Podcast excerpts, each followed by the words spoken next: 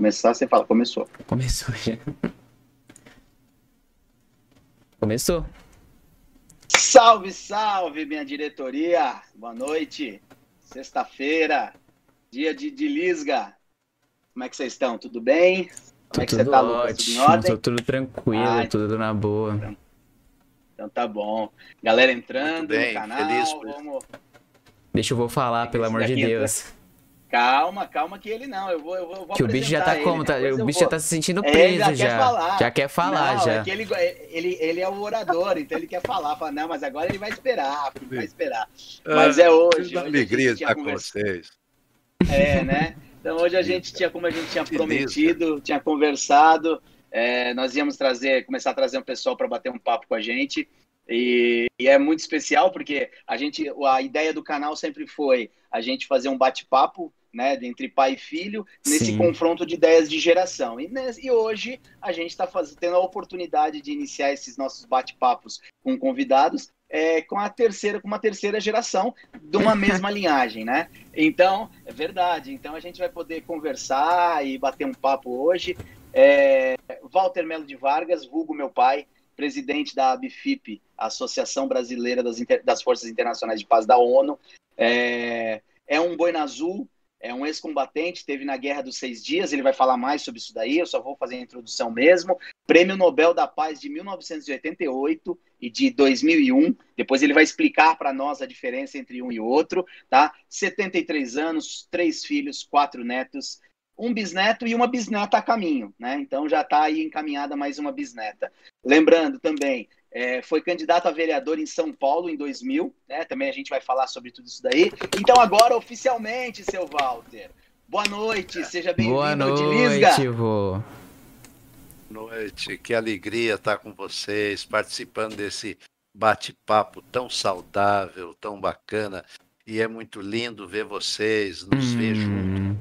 É, são- aqui estamos em três gerações. sim. Muito lindo isso, muito bacana. Eu só tenho a agradecer a vocês por me proporcionar esse momento é, tão importante para mim. Imagina, a ideia Pra gente verdade, a também gente é, pra de- caramba. A gente fala de trazer você, de trazer você, um monte de gente aqui pra conversar, aqui próximas pessoas que vão vir. É, fala de trazer há muito tempo, você não tem noção. De querer você contar suas É verdade. histórias de guerra, nossa. A gente fala É, disso. a gente sempre, direto. toda vez que a gente falava do canal, que a gente conversava e a gente idealizava algumas coisas, umas de- uma delas era bater um papo e a gente sempre falava, vamos trazer o, né, o Lucas falava, vamos trazer o vô para contar as histórias e tal, mas é isso daí. É, eu acho que a, a ideia nossa no canal é, pai, é que a gente converse como, se, como a gente conversa É. normalmente quando a gente está junto. É bate-papo mesmo, não tem nada formal, não tem é, nenhum tipo de- de de protocolo, nenhum tipo de roteiro a gente não segue. É, é- é lembrando, até mesmo porque eu cresci ouvindo muito dessas histórias, né? Então a gente vai meio que. A, a gente só vai te instigar para você poder contar pra gente. Mas na Pelo verdade. jeito não cansou de ouvir, né? Não, pelo Não, jeito não eu cansou de trouxe ouvir, você aqui pra falar Eu- mais ainda dessas histórias, pô. Não, história Bacana, boa a gente sou- gosta olha, de pode ouvir. deixar que eu, eu, eu- eu sou contador de história. Ah, eu sei. Você, você é o Forrest Gump. Você é o, é o Forrest Gump de Santa Maria. De Santa Maria. O cara é brabo, o cara é brabo. É é maravilha.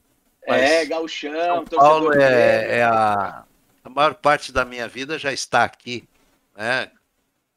Sete anos em Santa Maria, aliás, nove anos em Santa Maria, 15 em Porto Alegre e 47 aqui em São Paulo já. É. Você veio pra cá, você veio pra cá a primeira vez em, em que ano? 74, dia 31 de outubro de 1974, Do... três pessoas. Eu, a sua mãe e o Júnior no ventre dela. Hoje nós temos 19 pessoas já na, na família aqui em São Paulo, né? Então, é, Verdade. aqui é, É aquela muita vida, né, terra vô? boa que nos abraçou, que nos aceitou. Aliás, São Paulo, hoje eu estava conversando com um amigo meu sobre isso. São Paulo, ele perdeu aquela ca- característica do povo do São Paulo quatrocentão, exatamente porque aqui tem um mundo aqui dentro. Aqui em São Sim. Paulo está o mundo. Sim, é o uma mundo. cidade Então, cosmopolita, né? maravilhoso isso aqui. A gente convive com tudo que é cultura, tudo. Isso é maravilhoso. Eu acho que isso é. Assim como é o nosso país, se vai para o sul, é uma maravilha, vai para o norte também é. Eu sou um brasileiro que amo o país, amo o Brasil, é, por ideal, as cores verde, amarelo, azul, anil, é, minhas, as minhas cores. É. Isso. E me diz uma coisa, bom, você, foi, você saiu de Santa Maria com, com quantos anos para Porto Alegre? 10, 11 anos. 11 anos, anos, eh, não, 12, 12 anos, 12 anos. Eu já tinha 12 anos. Tanto é que era... em Porto Alegre, naque, naquela época, a carteira de trabalho de menor era com 14 anos. Aí com era 12 a minha mãe né? foi. É, aí a minha mãe foi, com, foi comigo no juizado para tirar uma licença especial para eu poder trabalhar, e, aí eu trabalhava e estudava. E sem querer ser polêmico, nessa época ninguém dizia que era trabalho infantil, né? Não, não tinha isso. A gente não trabalhava, essa... dava o dinheirinho, dava o dinheirinho para a mãe em casa, ela dava todo dia, todo dia dinheirinho da passagem, alguma coisinha a mais, assim, quando sobrava, quando também não sobrava, não dava. E assim a gente vivia, levava a marmitinha, que lá no sul a gente chama de vianda. Vianda. É, a tá viandazinha, comidinha, depois saía, saía do, do trabalho, ia para ir estudar e era a vida, né? E se tocava a vida, às vezes às vezes dava uma fugidinha, não ia na aula, ia assistir um filminho no cinema. É, já me é, contou essas histórias, velho. Essas histórias você já me é. contou. Já. Como é que é? é peraí, peraí. Vou de, como, cinema, era... qual, foi, qual foi a época que você, que você, que um filme que você, que eu cresci você falando, que foi assistir 007 contra o satânico isso, Dr. Noah. Isso, Não é? Pra estreia do Cine Cacique, em Porto Alegre, na Rua dos Andradas, em frente à Praça da Ninguém Vamos assistir vou, o Jaci, né? Assistir é... lá o Pega o microfone e coloca ele um pouco mais pra frente. O microfone aqui, ó. Esse. Não, um pouco mais pra aqui, assim? frente. Assim? Pra frente. Ah, isso, mais pra próximo frente. da sua boca. É, isso aí, tá né? bom, tá bom, tá bom. Vai se tá ficar melhor. Melhorou agora? É que deu uma Porque falhada. deu uma áudio. falhada boa. É. Ah, então tá. Agora tá. Então tá. E aí foi para Porto Alegre. Agora me fala uma coisa, você, uh, você quando você Não, mas deixa ele terminar a história lá da, do cinema, pô. Queria ouvir a história do cinema. É, não, ele não terminou. Ah, é verdade que eu sou você tá muito bom, cara. Foi, foi, o primeiro filme da série 007. Sim, sim. James Bond. Era com Sean Connery. Oh, aquele cara era para mim foi o melhor, né? Porque depois os outros já foi. Ah, pra, pra gente, né? O primeiro é sempre o primeiro, né? Assim, na, Sim. em questão de filme, né? Tem seriados. Você assiste o primeiro, depois os outros já não, não são tão bons assim. Mas. E depois. Não, mas esse é, filme é muito bom. O, o 007 contra o Fantástico. É, ele é bom. Esse é cara é foi um dos melhores 007. Satânico do Tornou. É, esse filme é, é bom. É. Tem prêmio. Ele é considerado um dos eu... clássicos, né? É, eu acho que tem Oscar esse filme. Eu não lembro, mas eu acho que tem Oscar. É, eu não. Eu, eu, eu nunca fui um, um cara tem, né? de, de, de, de 007, né? Na, na época eu era fã de cinema, né? Saía de um, saía de um entrava no outro. Cine Cacique, de... por quê? Esse Cine Cacique era perto lá do Beira Rio, lá do, da Padre Cacique, não? Não, era ali no centro de São que é perto do Beira Rio nada, era ali no centro de Porto Alegre, não, em frente à Praça da República. Você ficava rondando ali, você ficava é. rondando, é, né? Não, ali tinha o Cacique, tinha o Guarani, tinha o Scala e tinha o... Ah, tinha um outro lá que eu não lembro agora o nome, Rex parece que era. Eu sei que era um, era um, um cinema do lado do outro. Naquela época, né, cinema era uma coisa que... Hoje em dia o pessoal tá... Mais acostumado, né? É, tá mais acostumado. É, mas, é, hoje é, é, diferente. E outra coisa, era cinema de rua, né? Hoje em dia, cinema é só dentro de shopping, né? Centro de shopping. É, é uma outra. Nossa, é verdade. Você vai, na Paul... você vai na, no centro de São Paulo, velho, vários, vários, vários fechado, cara. É. É, porque na verdade é por causa de segurança. Porque é. como o cinema tem sessões que são mais tarde, é, o shopping Você sair assim na rua segura. é muito mais seguro mesmo. É. É muito a última mais, vez que mais. eu fui no cinema de rua aqui em Porto Alegre, eu e a sua mãe, nós tínhamos Aqui em Porto Alegre da... ou lá em Porto Alegre? Aqui em São deixa Paulo, eu ver eu falar, cara. Nós estamos deixa lá eu na... falar, deixa eu ver nós falar. Ali na...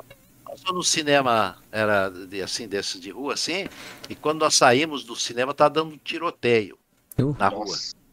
E foi, porque nós tínhamos o hábito, todas as quartas-feiras, a gente ia no cinema e deixava vocês com o Albedon, com alguém de casa, da família. e aí ele, ele ficava essa PK, né, mano? Tá certo. essa PK. E essa PK, e essa PK. essa PK é foda, velho. Mas é. é. Vida, olha que mente, Ó, saudável. É, muito, muito, muito. Mas continue. É. Então, mas e aí? Como é... e, mas vamos, vamos seguir uma certa ordem cronológica. Aí, ah, né? antes, de, antes da gente quero... aprofundar no assunto, deixa eu só falar pra Isso. rapaziada que tá aqui. Já seguir a gente no Instagram. Para vocês ficarem sabendo o horário, convidado que a gente vai trazer. Por exemplo, a gente avisou que ia trazer o vô. É, então, segue a gente no Instagram para vocês serem avisados sempre. Outra coisa, a gente tá fazendo essa mesma live ao mesmo tempo na Twitch. Então, eu, eu vou mandar o link daqui a pouco pra vocês. E eu peço que vocês assistem um pouco por lá, deixa os dois abertos aí, porque por lá vocês ajudam mais a gente. Entendeu? Um dia eu vou explicar mais o porquê que vocês ajudam. Hoje eu acho que não é um bom dia, porque eu quero dar mais espaço pro meu avô. Mas em uma próxima live eu explico o porquê lá é melhor, tá bom? Então, mas faz esse favor pra gente. Obrigado. Era só isso que eu tinha pra falar. E não esquece é de deixar aí, o like. Exatamente, eu ia falar, deixa o like, se inscreve no canal quem não é inscrito, é, divulga para os amigos, ativa as notificações e ajuda a divulgar o canal aí, que vocês vão ver que a gente vai cada vez tentando trazer um pouquinho mais de, de, de, de assuntos, de, de, de pessoas para bater papo. A gente, ó, a gente tem umas, uma galerinha que a gente está tentando trazer aí que, que eu acho que vai dar, vai dar bom, vai dar bom. Se der certo, vai dar bom. Vamos lá. Mas é isso. E aí? me diz uma coisa. E você tava, você serviu o exército lá em Porto Alegre, né? No HGPA. É, você, você serviu que ano? Aí começa a contar essa história pra gente. Você serviu que ano e como é que surgiu o negócio do, da, da de Suez? Não, eu, eu incorporei em 1966, janeiro de 66, no HGPA. Aí nós fomos para a Companhia de Saúde, lá no Morro do Menino Deus, para fazer o treinamento, preparação. Aí eu descobri que eu, tinha, que eu não podia fazer o curso de cabo, porque o do HGPA era uma, era uma, era uma preparação básica só. Mas aí, com o comandante lá, o capitão Antero Rodrigues, que era capitão de infantaria, era comandante da companhia, ele se empenhou, viu a minha vontade e tal, e conseguiu fazer um. Porque transferência não existe para recruta, eh, serviço obrigatório. Aí fez uma troca de soldado. Eu fiquei e foi o outro lá para o HGPA. Mas isso aí tinha que ter tinha que ter o, o, o acordo do comandante da sexta DI, da, da, terceira região militar e tal, e foi tudo feito. Aí eu tinha estava concluindo o curso, concluí o curso, é, por sinal estava bem colocado, era o terceiro, da, não era o primeiro nem o segundo, mas era o terceiro. Estava bem colocado, ia ter uma boa chance. E naquela época existia dois grupos, o variável e o efetivo. Eu queria o efetivo porque eu queria seguir carreira. E, eu já tinha falado, ouvido muito falar sobre Suez, porque lá, de lá do Rio Grande do Sul já tinha saído dois contingentes para lá. Tinha o quinto e o décimo terceiro. E do décimo terceiro eu tinha um grande amigo meu, que era o. Naquela época a gente chamava de barbeiro. Hoje é novidade ser, ser barbeiro de novo, é barbearia novamente. Sim, é, sim. Ele cortava o meu cabelo e ele sumiu lá. Da... Aí, de repente, ela apareceu no casamento do meu irmão, é, já com as coisas de Suez, todo contando aquelas histórias. Eu digo, ah, meu Deus, um dia, será que eu vou ter é, o meu sonho aí para esse lugar aí? Andar, caminhar onde Jesus andou. É, mas você sabia que era guerra, né? Você sabia que estava é, que tava pra frente. Isso era, um, isso era uma parte só interessante. era uma era parte só. Ele só tava indo lá quase tomar bala no peito e era uma parte só. Bacana. É por isso que eu gosto Não, mas até esse momento não tinha estourado a guerra. Ainda não tinha Não tinha? Ah, havia, já então. de aviões. Porque lá sempre teve os problemas de é, conflitos de fronteira, bomba aqui, bomba ali e tal. E tinha aqueles voos já, já havia, já havia, havia uma, uma pré, uma preparação assim que a gente sentia, porque o Egito ele, ele pediu a força de paz. Pra, e ficou 10 anos ali se preparando, porque o objetivo era acabar com Israel. Né? E eles falavam mesmo: nós vamos entrar, vamos, e o que sobrar nós vamos empurrar Mediterrânea, Mediterrânea adentro. Porque Israel estava cercado por, pela República Árabe Unida. E, mas aí eu queria ir para lá e tal, e, e aí surgiu naquele final de ano um sargento pôs a gente em forma lá e falou: olha, aí começou a contar a história de Suez. Suez, todo ano, cabos e soldados são selecionados de um estado tal, e pra, para o ano que vem é, é, é o Rio Grande do Sul que vai formar essa tropa. Quem tiver interessado em ir, passa para cá e tal. Eu já passei para outro lado lá, me inscrevi. Aí tinha que convencer a minha mãe. Minha mãe, para ela não, não ser contra. Né? Aí eu botei o Beto no ouvido dela, né? Que o Beto era nosso vizinho, era e ela gostava muito de conversar com ele, ele batia muito papo com ela. E você sabe que idoso deu papo. o cara, né? É só dar conversa para idoso. E a minha mãe, coitadinha, ela. E ele convencendo ela. Não, porque deixa aí, porque não sei o que. Aí ela concordou, porque eu não queria ir contra a vontade dela. Ela concordou e aí fomos embora, né? Depois, durante a guerra, ele ficou, coitado, não sabia nem o que dizer para minha mãe, né? Porque minha mãe Mas, ficava dia e noite no radinho lá escutando para é, saber. isso é tava- triste. Mas e se É, ela então, dissesse agora que uma- tivesse, por exemplo, a imposição dela, o que, que você ia fazer? Você iria de qualquer jeito? Ah, eu não sei, eu ia convencer ela de qualquer. Eu ia convencer. Você eu tinha que ia convencer. convencido. A sua missão Ô, era convencer não, não, ele. não, não. Peraí, só uma parte. Daí só aí uma eu coisa. tinha, tinha que. Não tinha essa possibilidade. O seu avô, quando ele colocou na cabeça que ele ia, ele só, ele, É. se ela desse contra, ele ia achar um jeito de convencer ela. Mas a hipótese dele Lógico, não ir não existia. Não, e o bicho é milongueiro, tá ligado? Então deve ser desde, Lógico, desde, desde.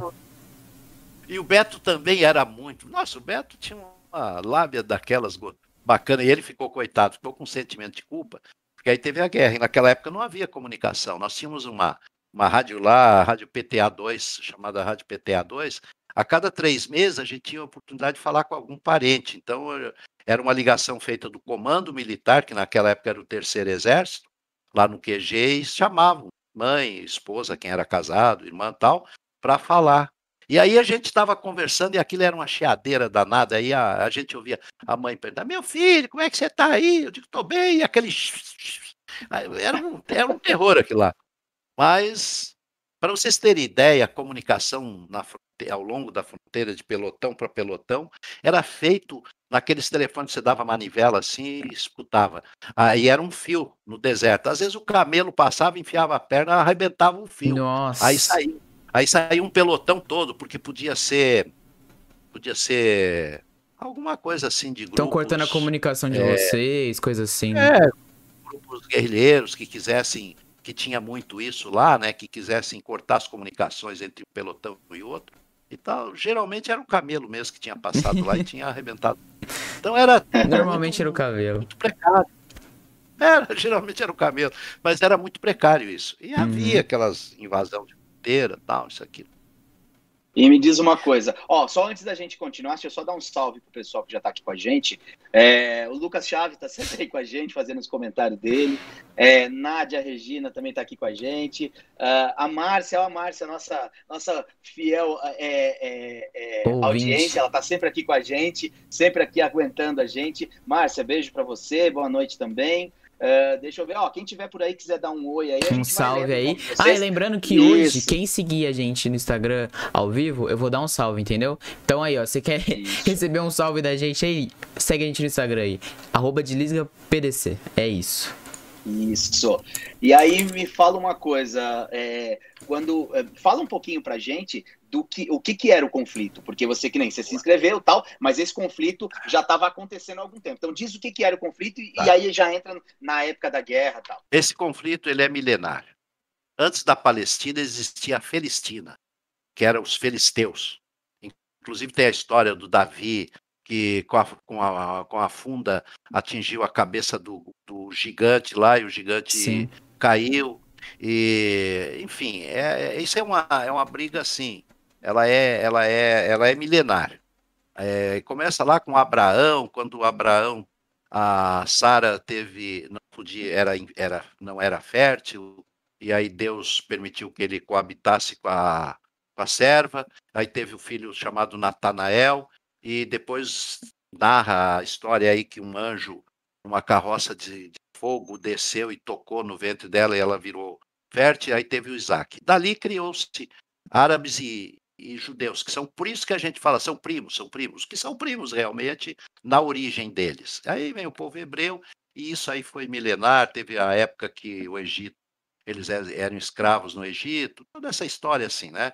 Então é uma história muito longa. Existe até hoje alguns pessoas lá do, da, do país da, de Israel que não aceita que tenham que tenham criado o Estado de Israel à força.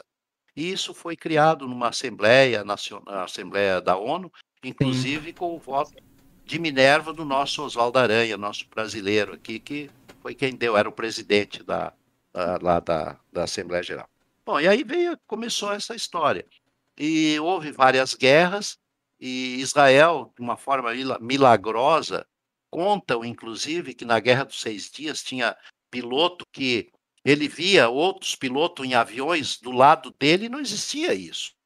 Eles, tinham, eles eram infinitamente inferior às tropas da República Árabe Unida, inclusive os aviões, os MiGs, a Egito, a República Árabe Unida, que eram vários países eh, árabes, eles tinham os MiG-21, que eram superiores aos Mirage, que eram os aviões israelenses, né?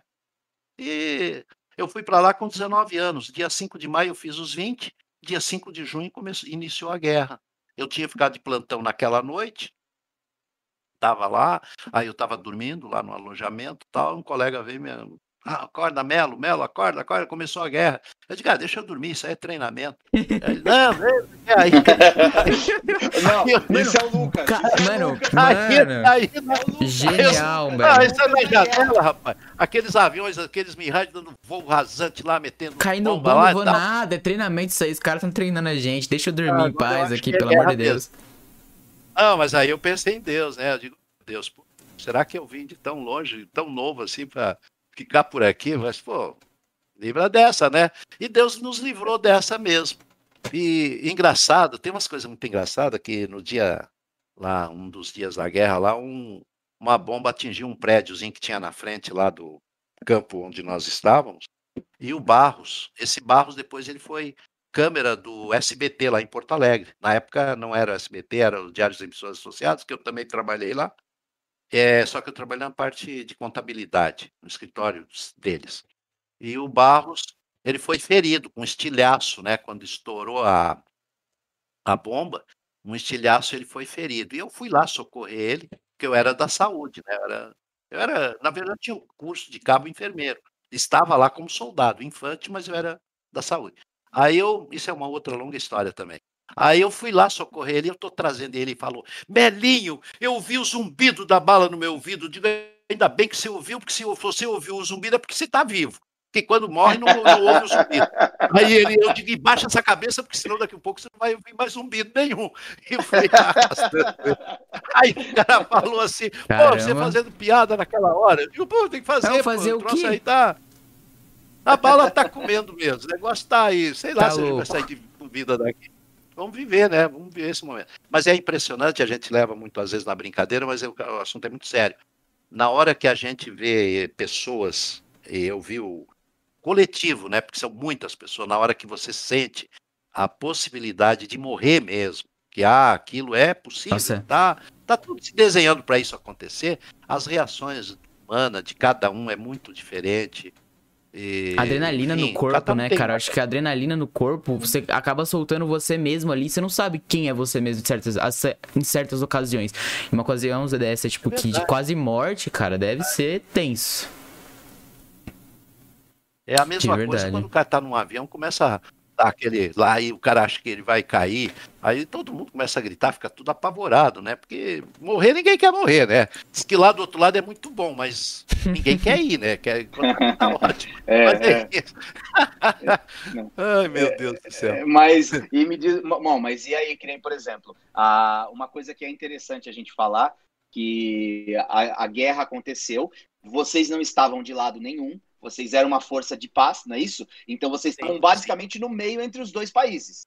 É sim, isso? sim. E, e nós não éramos uma força de paz de ocupação, nós éramos uma força, porque isso aí é uma coisa que é muito bom entender, porque existe força de paz que é de ocupação, é de manutenção da paz.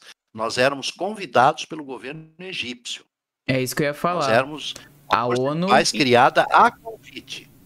Isso que eu ia então falar. vocês estavam em território egípcio. Sim, nós estávamos no território egípcio. Nós éramos convidados do Egito, dos árabes, no caso. O Nasser, que era o presidente do Egito. Tá. Davi Abdel E aí, e é, é, é, uma outra coisa também que é interessante, quando estourou a guerra, foi, foi Israel que, que atacou o Egito? É, a, a, não, a verdade é o seguinte, estava todo mundo se preparando para a guerra. O Egito estava mandando forças, o, o Egito, a Arábia Saudita, o, o todos aqueles países ali estavam mandando a Síria, tudo mandando é, mandando força, localizando na fronteira com Israel para começar o ataque. Aí o que, que aconteceu? O Israel fez o ataque relâmpago, que aí ele não deu tempo. A gente até brincava, poxa vida, não, não desperdiçaram uma bomba.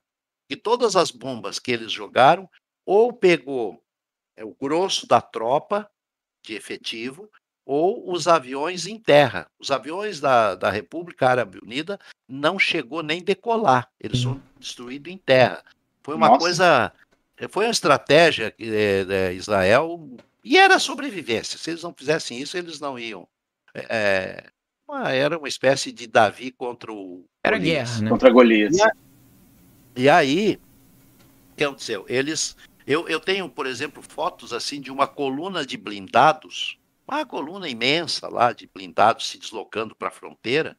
E depois eu tenho ela quando o avião israelense passou assim, aquela, aquela sucata de, de ferro no chão, assim, porque ele passou assim, pá, deu, dizimou. E nós sofremos as consequências porque para Israel constava que não tinha mais força de paz lá, que nós já tínhamos saído do território egípcio. E estávamos nós, tinham uns indianos e tinham os iugoslavos ainda lá. E tinha o dinamarquês também, que era o batalhão Danor, que a gente chamava, que era Noruega e Dinamarca junto. Eles formavam um, um batalhão. E aí, quando Israel atacou, constava para eles que os campos que eram nosso, que era da ONU, estavam ocupados por guerrilheiros palestinos. Então eles entraram com tudo, mandando bala. E a nós, brasileiros, que eu sempre falo o seguinte: numa, numa tropa, numa força militar, a gente vai do general ao soldado. Todos têm os mesmos valores. Por quê? Nós fomos só tivemos uma vítima, foi o, o cabo Carlos Adalberto Ilha de Macedo. E eh, por quê? Porque os nossos oficiais, o nosso Estado-Maior foi excelente. Eles tomaram atitudes assim que salvaram as nossas vidas. Aquela que nós ali pensávamos o seguinte: já que vamos morrer, vamos morrer atirando. Pô, vamos morrer. Viemos para cá, atirando. né? Vamos morrer, morrer escondido aqui que nem rato? Não. Aí, os, aí entrou a negociação daqueles oficiais. Tinha, eu posso até citar alguns nomes, Coronel Paulo Isaías de Macedo Filho, na, era, na época capitão, capitão Paulo Isaías, o coronel hoje, já todos aposentados, inclusive alguns já falecidos, o coronel José da Rocha Ávila, coronel Ávila, que criou a Guarda Municipal de São Paulo, era capitão na época, Monsenhor Finney, que era capitão capelão, e tinha conheci, o Major Esse eu conheci. Esses, esses homens, eles foram responsáveis por salvar nossas vidas. O que não aconteceu com os indianos. Os indianos foram dizimados, um pelotão inteiro que estava lá. Morreram todos. Bom, aí nós tivemos uma segunda questão lá, que foi como do cabo William morreu, teve a, a missa de corpo, corpo presente e ele foi sepultado na capela. E aí nós não queríamos sair de lá, fomos para aí saímos de, inclusive foi num comboio de da faixa de Gaza para a cidade de Gaza aguardar o momento do embarque. O navio brasileiro de transporte Soares Dutra, transporte de tropa. Esse navio estava no Mediterrâneo indo para Trieste, na Itália, levar uma carga de café, inclusive. E nós estávamos lá, ficamos aguardando.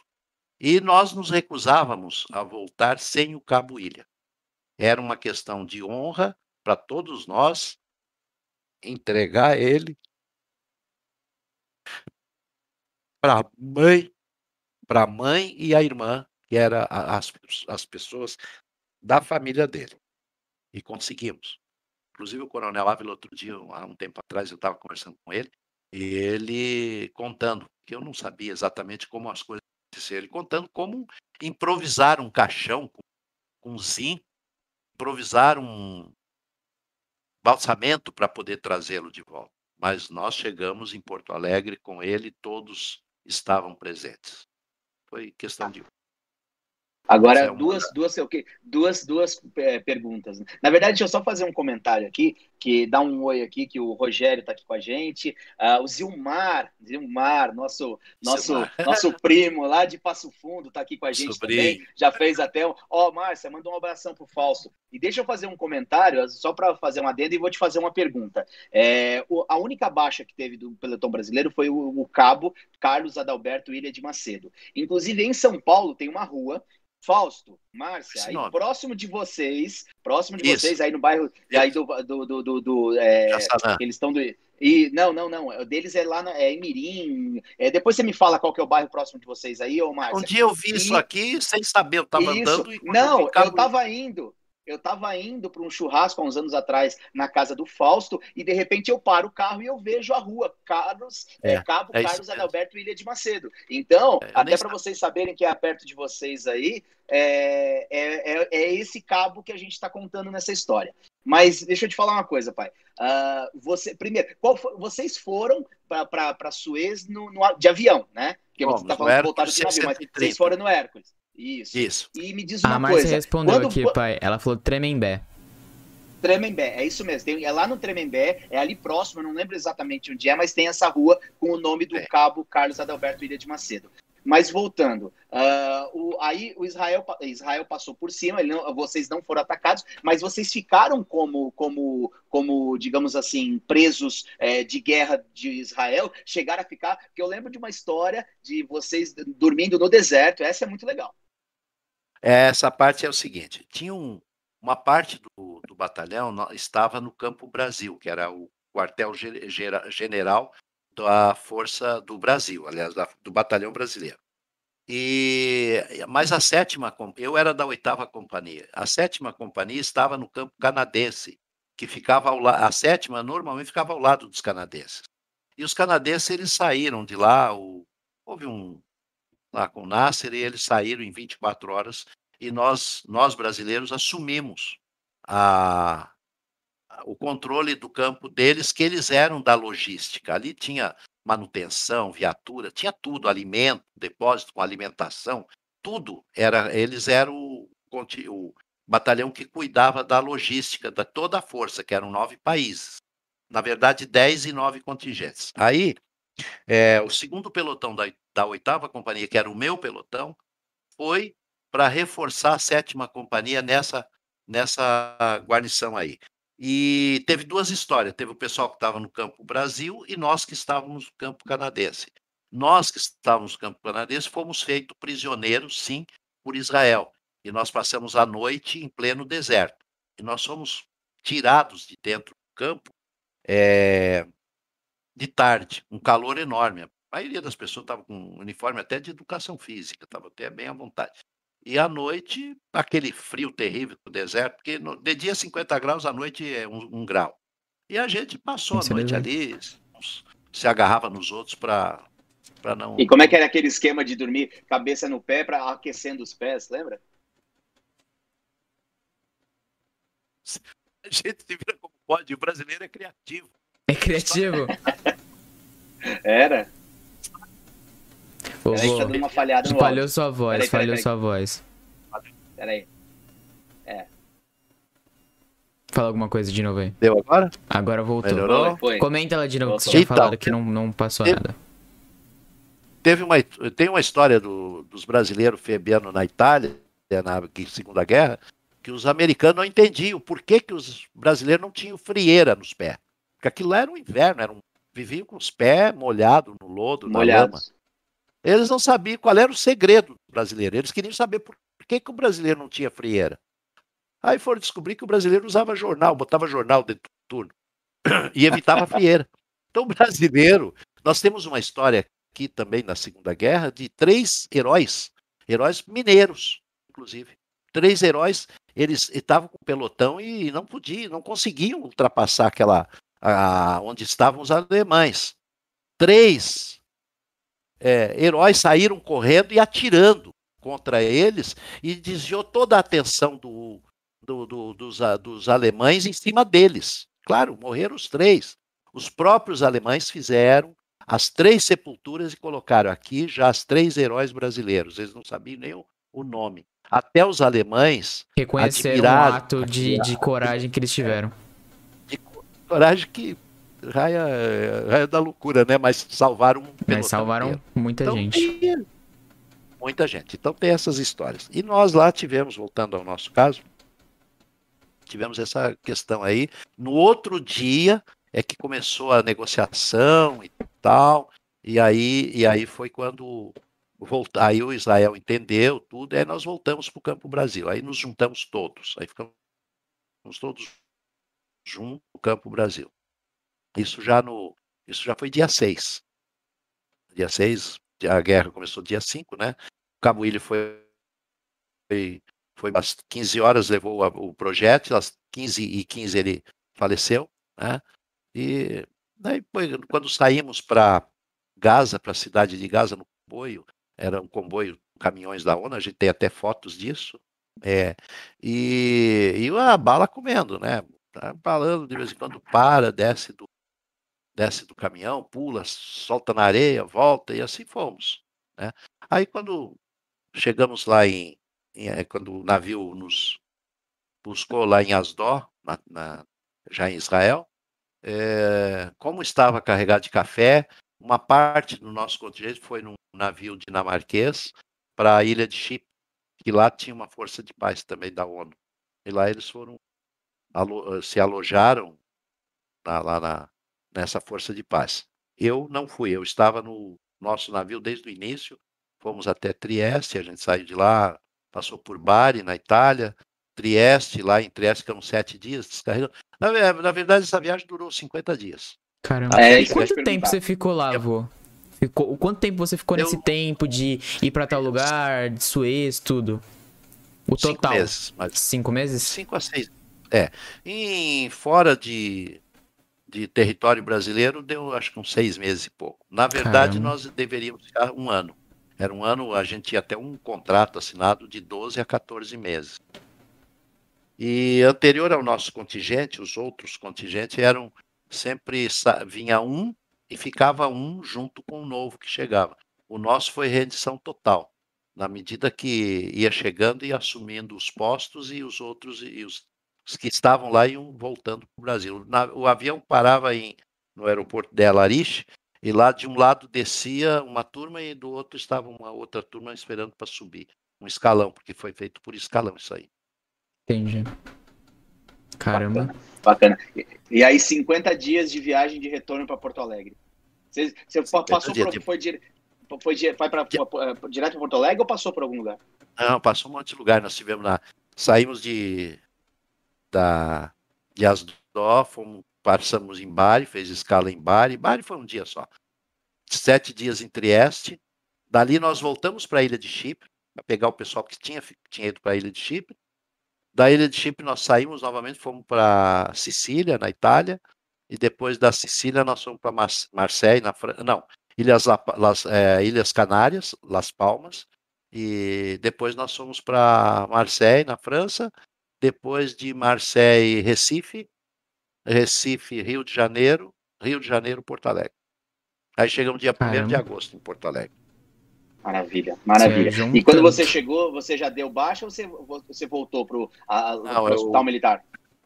Não, eu continuei, porque aí eu queria fazer um curso de sargento. Eu, aliás, eu tive uma proposta, eu poderia ir para a Amazônia, é, eu ficaria dois anos, quando ia já recebia a promoção de cabo e depois de dois anos podia receber uma nova promoção e escolher um outro lugar para ir, ficava dois anos lá. Mas eu não quis, eu não quis colocar mais esse sofrimento para minha mãe, fiquei com ela já tinha sofrido muito e aí eu não fui. Aí eu fiquei em Porto Alegre, no Exército, até 1969, aguardando. É isso que eu perguntar, isso era que ano? É, eu fiquei aguardando um curso de sargento que na época tinha, ele era regional. É, saía em algum quartel, fazia um curso sargento. E na minha, na minha qualificação de saúde, eu fiquei esperando, aguardando esse tempo todo e não saía, não saía, não saía. E aí surgiu uma, proposta de emprego lá nos diários e emissoras associados, que na época era algo bacana, e até era um colega meu que teve em Suez comigo, Oliveira. O Oliveira falava, Melo, vem para cá, vamos, tal, sei que, tal. Aí eu pedi baixa do exército e fui. Depois, logo em seguida, começou aquele processo de falência dos diários e emissoras associados, aí foi quando eu saí, e aí começou a vida, aí fui estudar, formei. Tá, mas vamos, mas não, vamos, vamos voltar. Não, vamos voltar, vamos voltar um pouquinho, vamos voltar Tá. um pouquinho na história aí. Nesse período de 67, você, você, você, aportou em Porto Alegre que dia de 67? É, Ou já era dia 68? 1 de agosto De de agosto de 67. 67. 67. Tá, então vamos lá. Beleza. Aí você voltou e reincorporou no HGPA Sim. e aí você ficou até 69. Tem Sim. uma historinha, porque aí a gente, nesse momento, a gente já está em pleno regime militar, né? Sim. Instalado. Sim. E tem alguém. É, quando nós saímos já estava, né? Sim, já estava. Vocês saíram já Quando tá, nós já estava. lá, é, porque o governo militar começou em 1964, né? Isso, É, isso. Marechal- Marechal Humberto de Alencar Castelo Branco foi o primeiro presidente de todos os generais que foram presidentes. E ele foi marechal e o Marechal Arthur da Costa e Silva, que sucedeu ele, também era marechal. E a- o Arthur, o- e quando nós estávamos em Suez, começou as reformas, reformas, várias reformas, criação do Banco Central, uma reforma total. Inclusive eu lembro quando eu encontro Dr. Meirelles, eu falo a ele, eu lembro do dia que eu escutei que ele foi nomeado pelo Castelo Branco para criar o Banco Central. E ele fala, o Castelo Branco me deu uma semana para fazer tudo isso. Eu digo, nossa, que legal. Então, e, e aí essa, essa Revolução de 64, que muita gente fala que é uma ditadura, é, foi bem ditadura, porque na, aquilo ali houve uma divisão no país muito grande. E milhares de pessoas foram às ruas. Isso tem fotos, tem documento que mostra isso. Aqui em São Paulo era a passeata que chamava, o slogan era com Deus, pela família e pela liberdade. Então havia um, um verdadeiro perigo, que aliás não foi a primeira vez que tentaram comunizar o Brasil. Nós tivemos uma intentona comunista de 1935, na época do Luiz presidente Vargas. É, exatamente, teve aquele movimento dos tenentes, do tenentismo, Isso, tenentismo. Ah, o Cavaleiro a da coluna Esperança, Prestes. né, Isso. coluna Prestes, isso aí, isso aí sempre, o Brasil é um país visado, porque todo É um mundo país fala grande que- é um que país É gigantesco na América Latina, tem um poder. É um país continente, então ele tem um pode ser tem- uma das maiores potências do mundo. E quando Sim. se fala Brasil celeiro do mundo, não é mentira, não é brincadeira, não, porque nós temos um, um- uma agricultura que está exportando comida, alimento, Sim, sim, nós portanto- somos líder em uma série de, de grãos. carne. É, eu é estava isso. vendo, nós somos líder até em importação de em exportação de mel. Isso eu não sabia, eu ouvi, eu ouvi outro dia isso aí. Então, na época. Mas Aí, não, mas eu quero, eu eu- quero ir num pontinho ali, viu? Eu quero aquele pontinho de 69. Qual é o pontinho? Vamos que lá, tinha, vamos al- aque- eu quero aquele ponto lá de que alguém que fazia campanha de esquerda dentro do hospital militar. É, É, isso aí. É, meio de um- então, porque no meio de uma ditadura militar. É. Você era louco, vô. fa- fazia moleque. campanha dentro do hospital. É, pode contar essa história aí. influenciam a juventude, que depois, na época era muito isso bem. Depois a gente vai vendo que a verdade não é essa, que a gente está iludido. Né? E eu, agora, uma coisa eu nunca fui, comunista não. Nunca fui, eu era Não. brasileiro, nacionalista. Brasil para os brasileiros. Nós somos brasileiros, quero o Brasil para nós. Tá certo, Assim a gente muda hoje- de ideia assim mesmo, você aprendeu com a vida. Não tem problema nenhum. Não tem problema nenhum. O que a gente queria saber é como é que foi essa experiência de você estar lá, no meio de uma ditadura militar, fazendo totalmente É, eu- loucura, fazendo esse tipo de coisa que você tava fazendo ali dentro do hospital. É, essa, pa- essa parte que eu quero. Índio Vargas, sabe essa coisa toda? Isso aí é uma coisa de moleque, molecagem, isso aí não tem explicação, uma coisa dessa. Não tem Mas explicação fazia mesmo. parte. Cabeça Peraí, tá feita, sem mas- áudio. Oi? Deu Melhorou? outro. Voltou, voltou, voltou, voltou. Então, isso é a, é a vida. E a gente, a gente, como diz na vida, a gente é um eterno aprendiz. Sim, A gente sim. aprende sempre, sempre, sempre. A gente aprende com vocês, molecadinha nova que está aí, Lucas, o, o Dudu que está aqui do meu lado. Entende? A gente aprende com você, Olha a mãozinha dele aí, viu?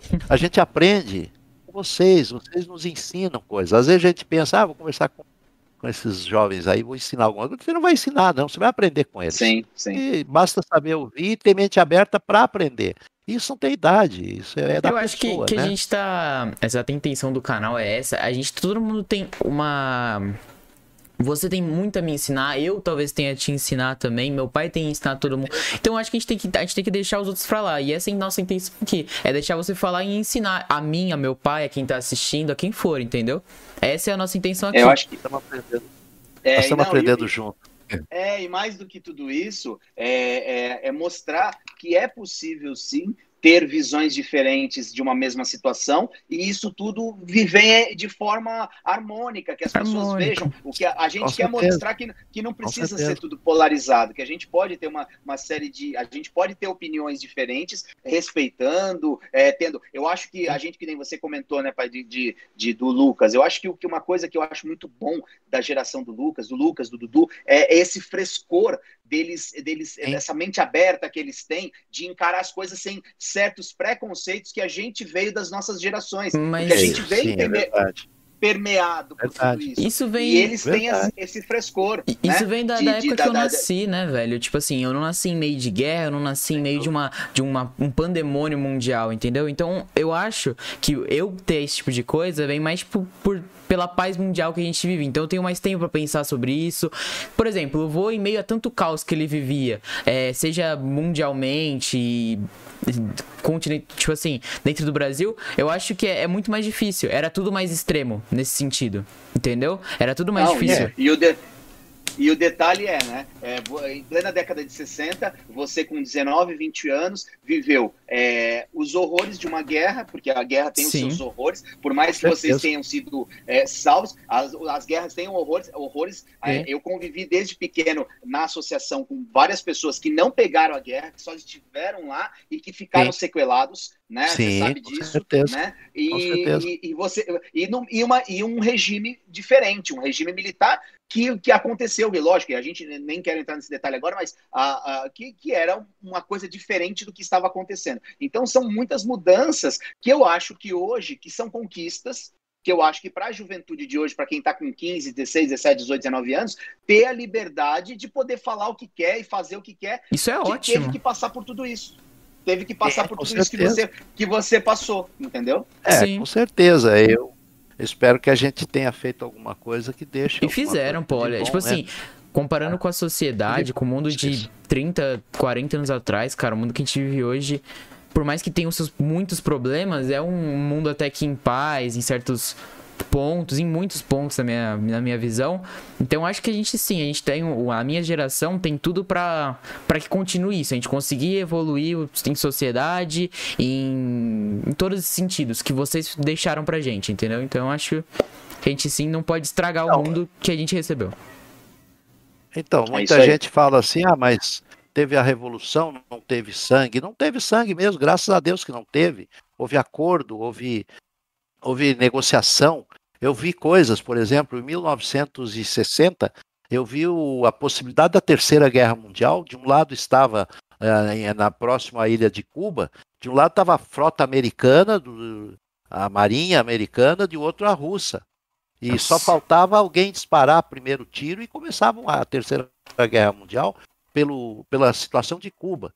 E aí entrou, na época era o Nikita Khrushchev, da, da Rússia, John Kennedy dos Estados Unidos, aí começou a, é, a como é que fala, a diplomacia e negocia dali, negocia daqui, todo mundo foi embora e não houve esse confronto.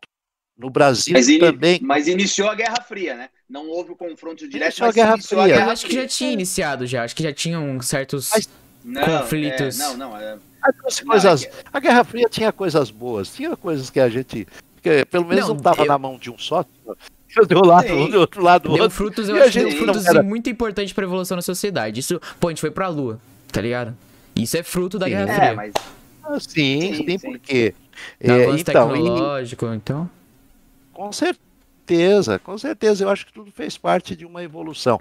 E a, a Revolução 64, por exemplo. João Goulart não, não ficou no Brasil, ele saiu fora do país e no momento que ele saiu fora, declarou, o Congresso declarou vacância do presidente. Ele não tinha vice-presidente, porque ele era o vice-presidente que, com a renúncia do Jânio Quadros, em 61, ele assumiu.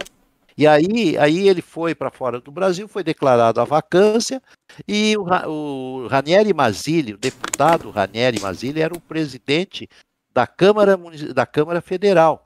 E ele era o, quem substituía o presidente. E ele assumiu, né? E por um período lá, e criaram as eleições indiretas, que o presidente da República era, era como é que fala, era homologado pelo Congresso. E aí foi quando o Castelo Branco foi homologado pelo Congresso Nacional, o presidente da República. Aí ele ficou o período dele lá, não lembro quanto tempo, depois entrou o Marechal Costa e Silva, depois veio o Geisel, Ernesto Geisel, depois veio Médici, eh, o general Médici, Emílio Garrastazu Médici, era comandante da terceira região militar quando eu fui para Suez. Ele era é, general de divisão. Ele que, que passou a revista à minha tropa, ao meu contingente, para quando nos despedimos do, lá no 18 Regimento de Infantaria, no Partenon. E então foi assim que foi sucedendo esses presidentes militares. Ô pai, os, os, qual, do, qual que, que, foi considerado o período mais duro? Foi o do Geisel ou do Médici? Costa e Silva e o, e ah, o, Costa e Silva. Médici. E o, é, e o, Médici, e o, Médici recrudesceu. Porque no Costa e Silva foi o ato, o AI-5. Que o AI-5, AI-5. É, então foi Costa e Silva. É, aí depois no, no Médici recrudesceu bastante. Foi a, o momento da, como é que fala? o milagre brasileiro. O brasileiro, o Brasil de 40, na posição de 40 e poucos estava em oitavo lugar na economia mundial. Eles levaram ao oitavo lugar na economia mundial. Foi, foi construída as maiores hidrelétricas, foram construídas. Se nós, muita coisa, inclusive já no Itapuã governo foi Figueiredo, época, não foi? Oi? É o, a usina hidrelétrica de Itapuã, acho que esse é o nome, não é? Itaipu, Itaipu. Itaipu, Itaipu. Itaipu Tucuruí, tem outra, Angra, Angra dos Reis, Angra 1, Angra 2, isso Que aí são período. usinas nucleares, né? Nucleares, são é, usinas é. nucleares. É, exatamente. Então, foi uma época de progresso. E aí depois, e aí depois do, do, do Médici, aí veio o Figueiredo, que aí o último, que aí quando foi. começa meio que é uma reabertura. É, o Gás e o Médici. 79 Figueiredo, a anistia. É, aí foi. A abertura, na verdade, já começou com o Gás. O Gás já começou a, querer, a abrir para voltar à democracia, voltar às eleições diretas, enfim, essa. Aí houve todo esse movimento, porque todas, todas essas coisas teve um movimento popular. É Sim. claro que apoio da mídia e tal, porque a mídia consegue né, mobilizar as pessoas. Hoje é diferente, porque hoje nós estamos vivendo uma coisa totalmente diferente, que tem a, as mídias as sociais. sociais. Tem, é, hoje em dia a imprensa oficial tem tanto influência como tinha naquela época. Naquela época eles dominavam, né?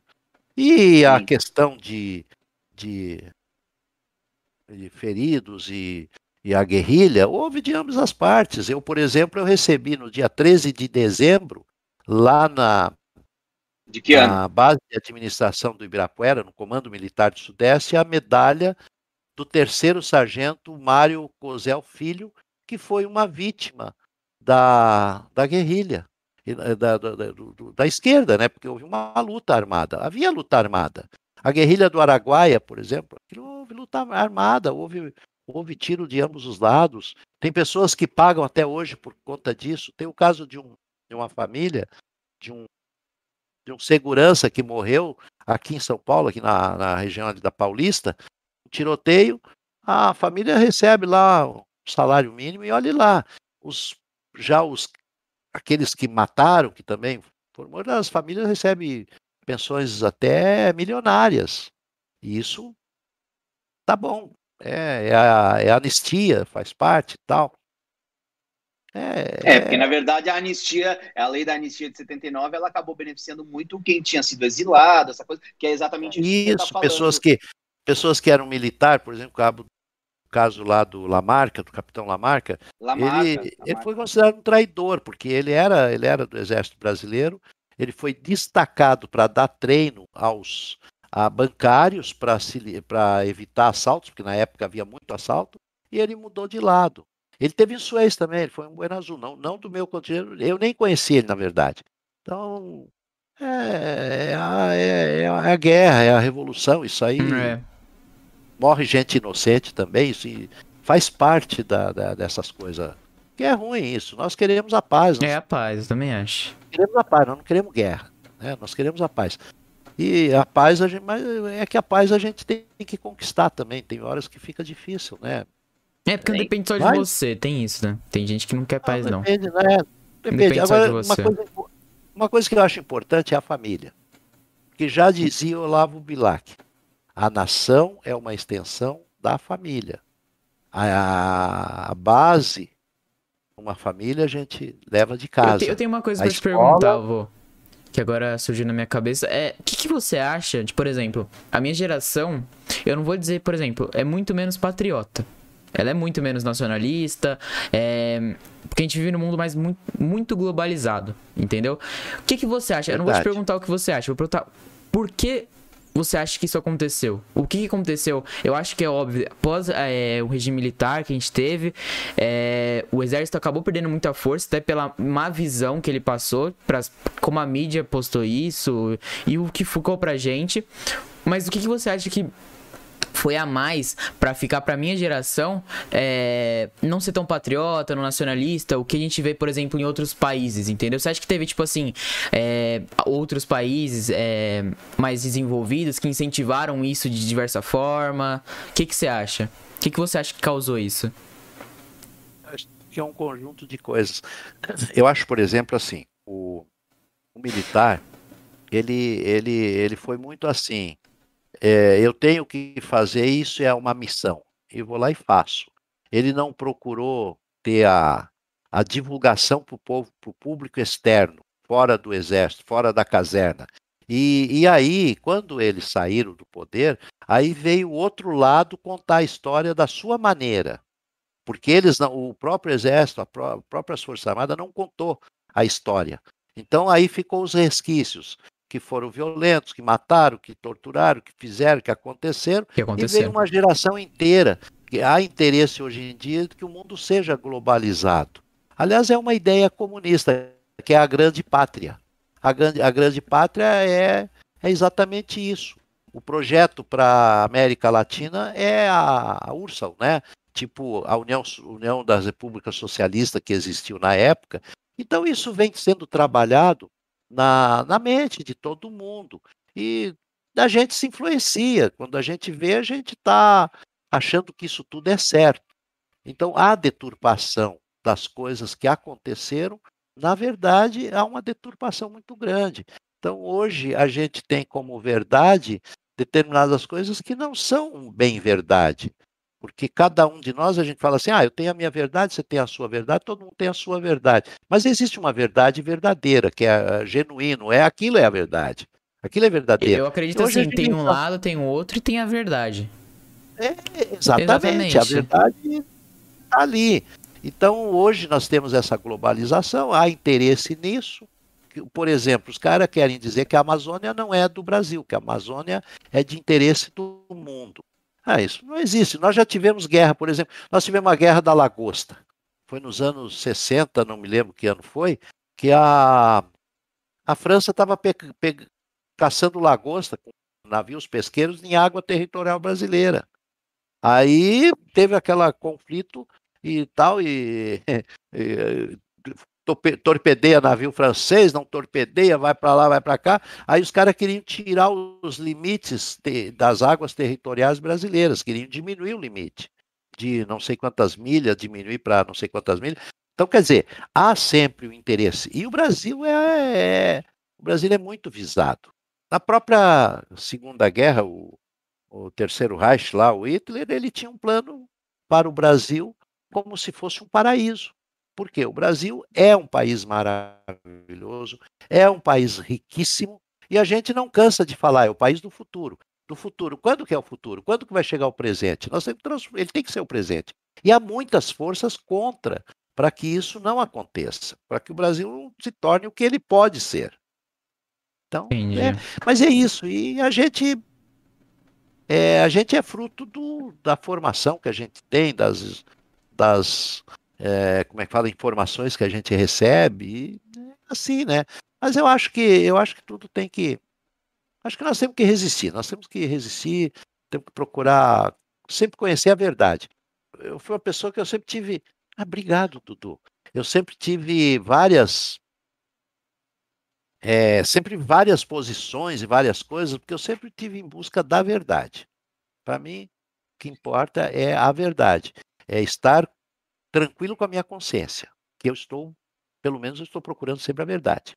Isso eu divido com o senhor, porque eu também, eu gosto, por exemplo, eu nunca, eu sempre procuro ter a verdade, e eu sempre mudo muito de opinião. Meu pai sabe disso, eu mudo muito de opinião. Então, mas é porque eu sempre tô procurando a verdade, então às vezes você acaba entrando em conflito, você tem que pensar muito nas coisas que você vê, o que é difícil também, porque às vezes é meio cansativo, cansa. E mas tem que fazer isso, porque senão você acaba sendo contaminado por má influências e e assim vai, né? Mas Maravilha. Ó, deixa eu só registrar aqui o Neymar nosso é, ele falou que queria. Tá aí. que maravilha. Tá aqui mandando um abraço. Uh, a Márcia mandou aqui, pai. Olha, aprendendo muito, abismada com a memória do seu Walter. Parabéns, tá te dando parabéns aqui. É, ó, o Neymar colocou aqui, ó, essa frase que o Brasil sempre será o país do futuro e nunca do presente, eu falo sempre isso. Boa, seu Walter, é isso mesmo. É exatamente é isso. isso. É, então assim, gente, eu acho que, uh, mas eu queria, eu queria uh, lembrar algumas histórias também, porque é para a gente poder evoluir, passar pela parte quando você foi candidato a vereador e tal. Mas na, quando você, quando você trabalhou em Porto Alegre, é, você, você trabalhava, era, era no Diário Os Emissores Associados que você trabalhou com Humberto Gessinger? Não, foi no Jockey Clube, no Jockey Clube do Rio Grande do Sul. Ele era lá, lá eu trabalhava na, na contabilidade. Quando eu fui para o Diários Associados, era para eu trabalhar no departamento pessoal, que é o RH que a gente chama hoje. Naquela época era o departamento pessoal. E o Oliveira saiu, ele foi, fez um concurso lá para a Polícia Federal e passou. E ele, Walter, é, o Melo, você vem para cá porque não sei o quê. Aí eu conheci a Dirce, que era a chefe do departamento pessoal. Mas aí, não sei o que, que houve lá, que já não tinha mais essa vaga, eu fui para a contabilidade do Diário Associados. Depois, quando eu saí dos diários associados, eu trabalhei num escritório de contabilidade que tinha lá na, na Galeria do Rosário, em Porto Alegre, que era um escritório de contabilidade e era também uma representação de exportação, importação de já de produtos agrícolas. Inclusive, naquela época já importava para a China, para o Japão, trigo murisco e carregava navios lá e tal. Eu trabalhei nisso aí. Depois dali, eu fui para o Jockey Club também para a contabilidade do Jockey Club. E lá a gente trabalhava com as máquinas é, de datilografia e tinha, uma, tinha uma, um aparelho que colocava assim, que fazia a contabilidade mecanizada. Quem é da época conhece isso aí. Então a gente fazia isso aí. E o Jessinger era um operador de uma dessas máquinas. E ele, ele, eles tocavam, o grupo dele chamava Prosexo, o nome do grupo. E eles tocavam só músicas do Jimi Andrews. E eu fui convidado, inclusive, para o Teatro República um dia, numa apresentação deles, e acabei não indo, não lembro porquê, eu sei que eu não acabei não indo. Mas ele era companheiro, ele é, fumava que nem um doidão, que todo mundo fumava naquela época mesmo. Ele fumava minister. E eu me surpreendi quando eu vi ele aí no, é, famoso, né? E, mas ele Sim. era, ele era, ele, eles, eles ensaiavam dia e noite, eles tinham problema com o vizinho, lá onde eles moravam, aí fizeram quarto acústico para eles poderem fazer os ensaios deles. E era um cara que se dedicava à música e, e ele merece chegar onde ele chegou. O cara merece. Ele é, um, ele é um grande compositor. Hoje não ah, tem mais o Engenheiros do Havaí, é, o Engenheiros pois acabou, é. mas Sim. ele segue carreira solo, carreira solo, e ele é muito bom. Nossa, é maravilhoso. Ele, é um cara que ele é, muito, é ele é muito inteligente. Nessa é, época ele já era, já era um gênio na, na música. Eu, eu admirava eu ele assim. A gente brincava com ele, nós brincávamos com ele, mas ele era um. E foi daí do Jockey Club que eu saí, aí eu já, já era protético, aí eu fui montar o laboratório e comecei a trabalhar por conta. Acabei vindo, vindo acabamos vindo para São Paulo e estamos aí até hoje. e qual que foi a. Qual que foi a. Vou para São Paulo. Do, do que veio isso? Mora em Porto Alegre. A gente hoje em dia é tudo muito mais, né, fácil. Mas naquela época a coisa. Vou fazer uma, uma coisa assim era Bem mais né? complicado. É, o, que, que foi que deu estalo? Vamos para São Paulo. Eu tinha colegas que vinham para São Paulo. Eu tinha muitos amigos. Eu tinha um amigo lá, o Milton. Ele vinha para São Paulo, ficava seis meses em São Paulo trabalhando. Depois ele ficava seis meses em Porto Alegre sem fazer nada. E aí a gente. Se olhar, aí, acabava... o Milton, ele acabava o dinheiro e ele voltava para São Paulo. Tá na hora de eu é, voltar para São Paulo. Eu, eu, ti, eu, tive um amigo, tive um amigo que trabalhava por um bom tempo até ele falar, bom, agora já dá para pegar cinco parcelas de, do, é. do, do seguro-desemprego. E aí depois ele ficava cinco meses sem trabalhar. Não, eu conheço. Na época não tinha, mas na época não tinha seguro-desemprego, não existia isso. Isso não. veio depois na época era por conta dele, né? O dinheiro Guardava que ele. Dinheiro. Aí ele arrumava a namorada por lá, ele era muito romântico, sofria pra caramba, ficava fazendo música, vinha para São Paulo, ficava longe do, do amor dele, aí era uma loucura. E falava tanto em São Paulo, e aí depois começou a vir o pessoal da minha profissão. E tinha um que veio, era casado de recém com a tua mãe, e aí ele ia lá em casa, até assistimos um filme lá em casa do Roberto Carlos, em, como é que é, de aventura lá, sei lá. Em ritmo de aventura. Era, em Ritmo da Aventura. E ele era fã do Roberto, era fã, desesperadamente. E aí ele contava como é que era aqui, como é que não era. E a gente queria, eu tinha um sonho de sair. Quando eu era novo, eu tinha 16 anos, os caras queriam me levar para o Rio de Janeiro. Os caras que faziam essências de perfume. Aí eu não fui, 16 anos, a minha mãe mais que ia deixar eu ir. Eu não fui, mas eu tinha vontade de ir. E, enfim, aí veio, aí surgiu essa de, eh, de vir para São Paulo. E aí eu digo, ah, vamos para São Paulo, vamos, vamos, começar uma vida diferente lá, vamos trabalhar, tem bastante emprego, o que precisa é ter emprego. Mas Trabalho, você foi lá trabalha. de primeira para voltar, você não queria ficar lá direto, só que você queria lá trabalhar e voltar. É a primeira vez é, para São Paulo. A... É, a intenção era voltar, mas foi ficando e tentamos voltar, não, não, não, não nos adaptamos mais. A verdade é assim, você não se adapta mais. Você muda a mentalidade. E aqui em São Paulo, na época, isso é a época do governo militar, 74 as estações de trem não tinha mais lugar para pôr placa de oferecimento de emprego. Isso em tudo que era ramo. Marceneiro, fresador, não sei mais o que, pedreiro, auxiliar, ajudante. Tinha um cara, até um cara de Suez que eu conheci, o Salles, o Piguinha, ele ficava na estação com uma Kombi recrutando gente para levar para as obras. De tanta vaga que existia. Jornais tinha o Estadão, o Diário Popular e tinha outros jornais. Aí não tinha aquelas páginas amarelas que não existia nessa época. Eram os, eram os jornais. Você pegava a semana inteira. Tinha os classificados de emprego. Era classificado por, por, por, por profissão, por, por. Como é que fala? É, por profissão. Então ali vinha protéticos, aí vinha aquele monte de anúncios, dentista, não sei o que, não sei o que. Domingo, então, domingo aqueles jornais só tinham anúncio de emprego. Então, sobrava emprego, você negociava salário. Você chegava para o cara, eu mesmo negociei no meu primeiro emprego. Aí tinha um pernambucano lá que, enquanto a dona Santina saiu, era a Organização Dentária Marcelino Serrano, lá na Lapa.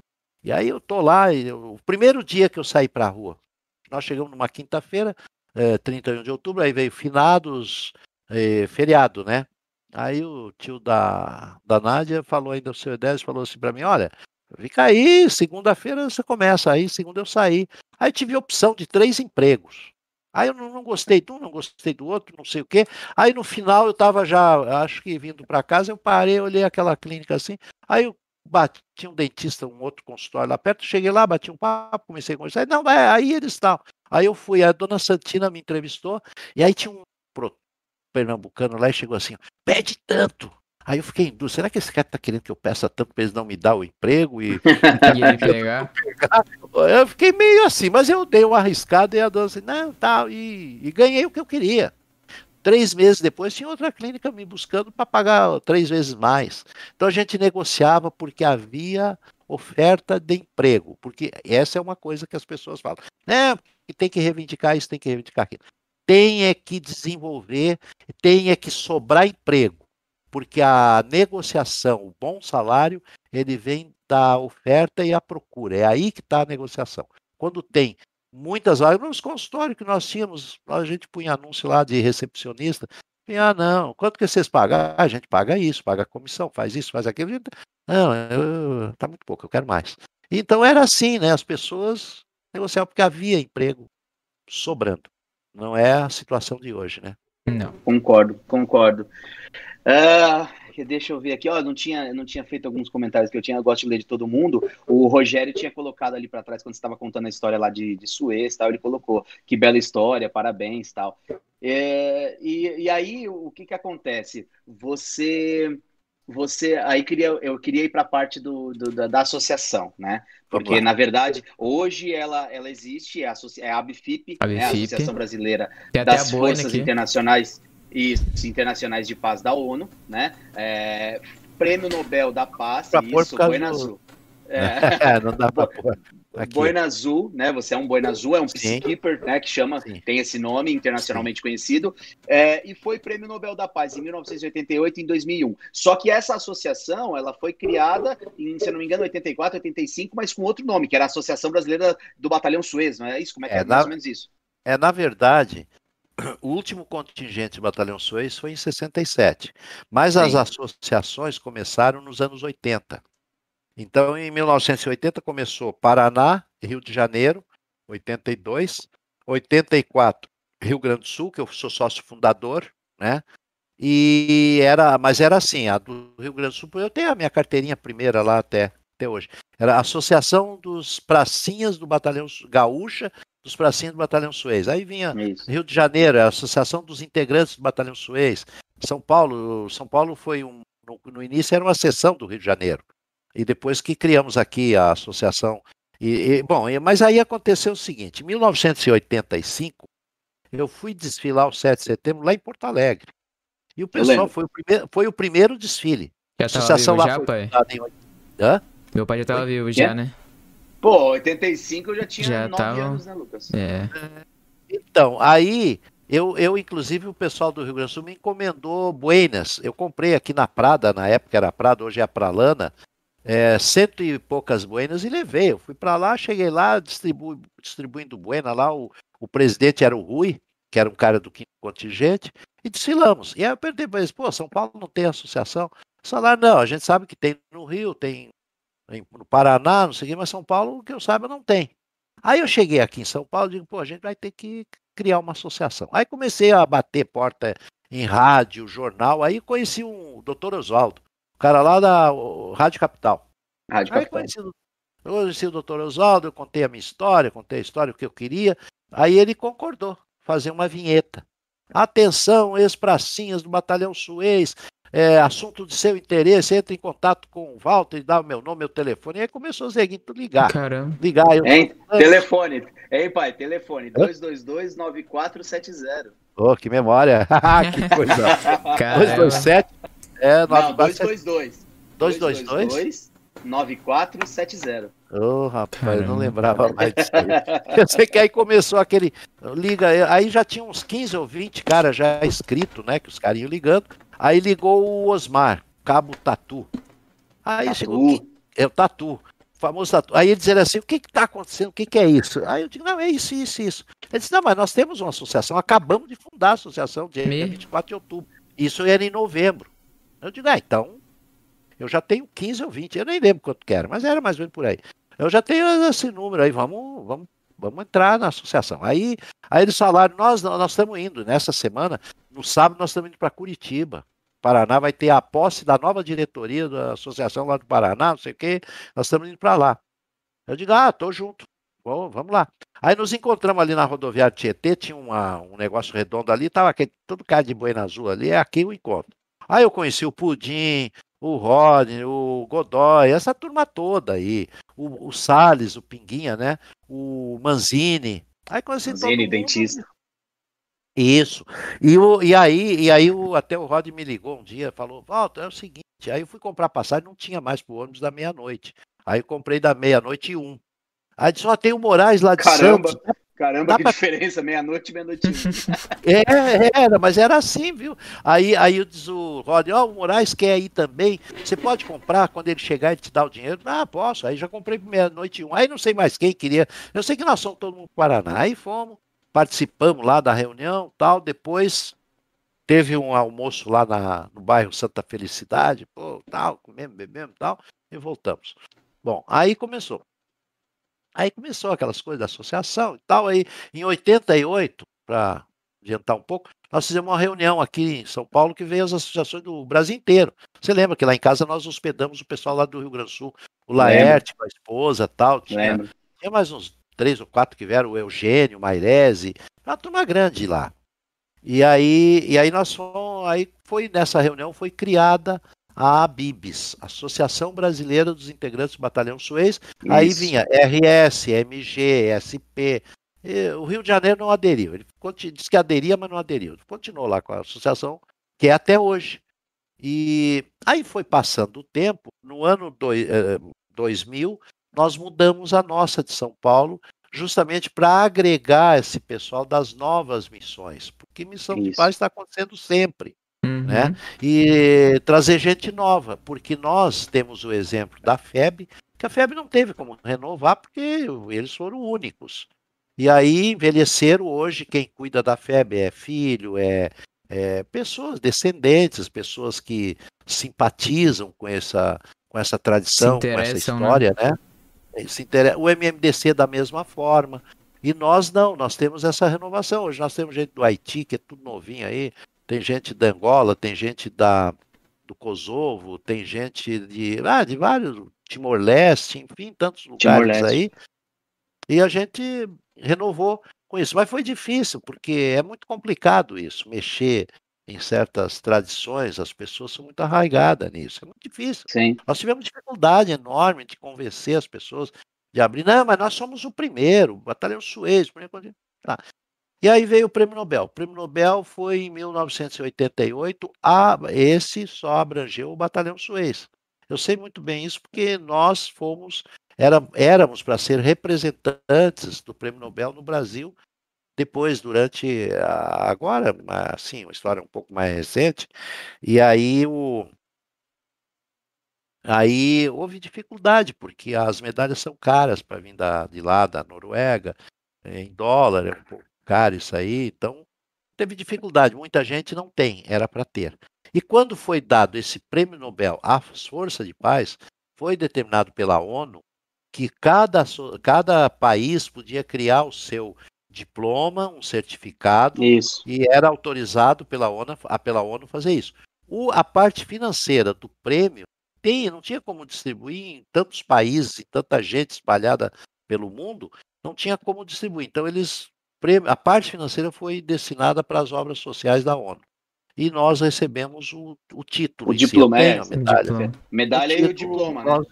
Foi individualizado para cada um de nós, esse direito. Aí depois de 2001, novamente foi concedido às forças de paz e o secretário-geral da ONU da época. E aí, e aí já abrangeu as forças que, que tiveram até aquela data, porque os, que vieram depois, isso é uma coisa que eu, eu discuti muito, inclusive com o pessoal da Noruega uma vez. Até tinha um embaixador aí, um mineiro, o Guimarães, que ele era embaixador, ele intermediou muita coisa para mim e tal, mas nós não conseguimos. Eles falaram que não, só Batalhão Suez, isso eu estou falando de 88 ainda, né? Sim, sim. Só sim, sim. Batalhão Suez. E essas foram as transformações que nós viemos passando. E quando criamos a Bifip, criamos o o site, né? Então tinha gente, ah, vamos botar nome de Força de Paz, porque é conhecido. Eu digo, não, vamos botar o nome da Bifip e nós vamos fazer esse nome ficar conhecido.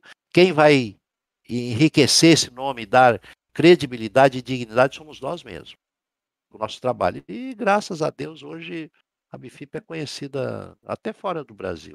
Sim, sim Graças a sim, Deus. Sim, é bem sim inclusive, inclusive a carteirinha da Bifip, ela, ela é oficialmente é, reconhecida para você entrar no prédio da ONU em Oslo, não é isso? Sim, sim, sim. É, o Reis passou por essa, por essa experiência. Ele foi na, lá na, estava lá nos Estados Unidos, ele queria visitar o prédio da ONU e lá eles isso. cobram uma taxa para entrar. E ele, ele falou: não, eu sou, eu sou um Buena Azul. Que missão? Ah, Batalhão Suez. Que ano foi? Tal. Eles falaram, ah, tá aqui teu nome, é mesmo. Porque eles têm lá registrado, né? Tem registrado. Chega lá e claro, ah, eu sou.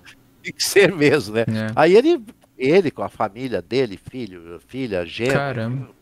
A família dele entrou, todo mundo foram visitar seja... o Depois eles foram na Marinha Americana visitar navios, navios escola, navios antigos, enfim. Foi um, foram, foram muito bem recebidos em todos os lugares onde andaram. Não, o... e o detalhe, né? O detalhe que eu acho bacana, bacana não, não é bacana, não é bacana. É, é que pouca gente sabe que nós temos no Brasil uma força de paz, nós temos um contingente, um batalhão de, de soldados que, que estiveram numa missão de paz e que são prêmio Nobel da Paz o Brasil ele não prestigia a, a suas, os seus valores, ele não dá valor para isso. Nunca foi noticiado. Na época, a gente, a gente acompanhou, porque né, nós vimos, nós sabíamos que você tinha um ganho. Não foi noticiado em meios de comunicação não. né, que, você, que tinha ganho o Prêmio Nobel da Paz. Agora, quando tem qualquer um por aí, ficam lambendo bota de, de, de, de estrangeiros dizendo: ah, Fulano ganhou, é. ah, o Roy Orbison ganhou o, o, o Prêmio Nobel de Literatura, que ele nem quis, ele desprezou e não quis nem buscar, entendeu? É então, assim, eu acho que a gente precisa dar um pouquinho mais de valor. Então, por isso que eu, eu sempre, eu cresci falando disso. Eu cresci falando, meu pai, porque em 88 eu tinha 12 anos de idade, então meu pai é Sim. prêmio Nobel da Paz. Tinha cara que falava, isso é mentira, isso não existe. Por quê? Porque não era é. noticiado. É. Entendeu? É. Então, eu, eu cresci falando desse tipo de coisa. Meu pai é prêmio Nobel da Paz, é prêmio Nobel da Paz, prêmio Nobel da Paz. E aí é engraçado que toda vez que a gente fala, ah, meu pai foi pra guerra. Guerra que guerra, guerra dos seis dias, né? Então é, é, muito louco, é muito legal isso. Eu tenho um baita orgulho, você sabe disso, a gente conta né, para todo mundo disso daí. É. É, mas é, é, era mais para fazer esse adendo mesmo. Tipo, então, tu ganhou um prêmio Nobel da Paz, cara. Que isso é muito foda. Isso pois é, é muito foda. Pois é, é isso, é, isso é muito eu foda. Sempre, eu sempre então, pensei isso. Eu sempre pensei isso. Então, no dia, na, na época, quando foi teve esse Prêmio Nobel da Paz, coincidiu com a morte de uns operários aqui em Volta Redonda, na siderúrgica. Eu lembro, da siderúrgica e, e a, esse acontecimento aqui tomou conta de todos os noticiários. Eu lembro. E o nosso ficou assim, quer dizer, soube quem tinha familiar que fazia parte, enfim, até mesmo o Batalhão Suez, ele, era, ele não tinha, não é como hoje. Hoje, por exemplo, pessoal que estava no Haiti, quando teve aquele terremoto, tinha pessoas que estavam lá falando com a família eh, na hora que aconteceu o terremoto. Na nossa época não tinha nada disso, só ficavam sabendo os familiares, as pessoas próximas e a gente. Por rádio, né? E por é, rádio. Avó que ficava ouvindo lá no radinho o que estava acontecendo, né? Quando nós saímos de Suez, como tinha sido muito divulgado nos, nos países onde nós passamos, todo mundo parava para conversar, para nos ver, para olhar e, enfim, é, é, a gente andava na rua, era, era muito, era, era, era visualizado e as pessoas procuravam conversar conosco, nos valorizaram. Mas é bastante bem. diferente, por exemplo, dos Estados Unidos. Nos Estados ah. Unidos, veterano é. O herói de guerra é, Pô, é exatamente. Muito prestigiado. Os veteranos são reconhecidos. Para. Num para no 4 de julho lá, o 4 de julho, que é o, é o dia da independência deles, o, os veteranos são, eles são admirados, eles, o pessoal para eles na rua, tiram foto, porque os Estados Unidos é um país nacionalista, eles são extremamente E que incentivam, incentivam né? deles, né? Claro, claro, claro, isso é hoje, sistêmico. Eles...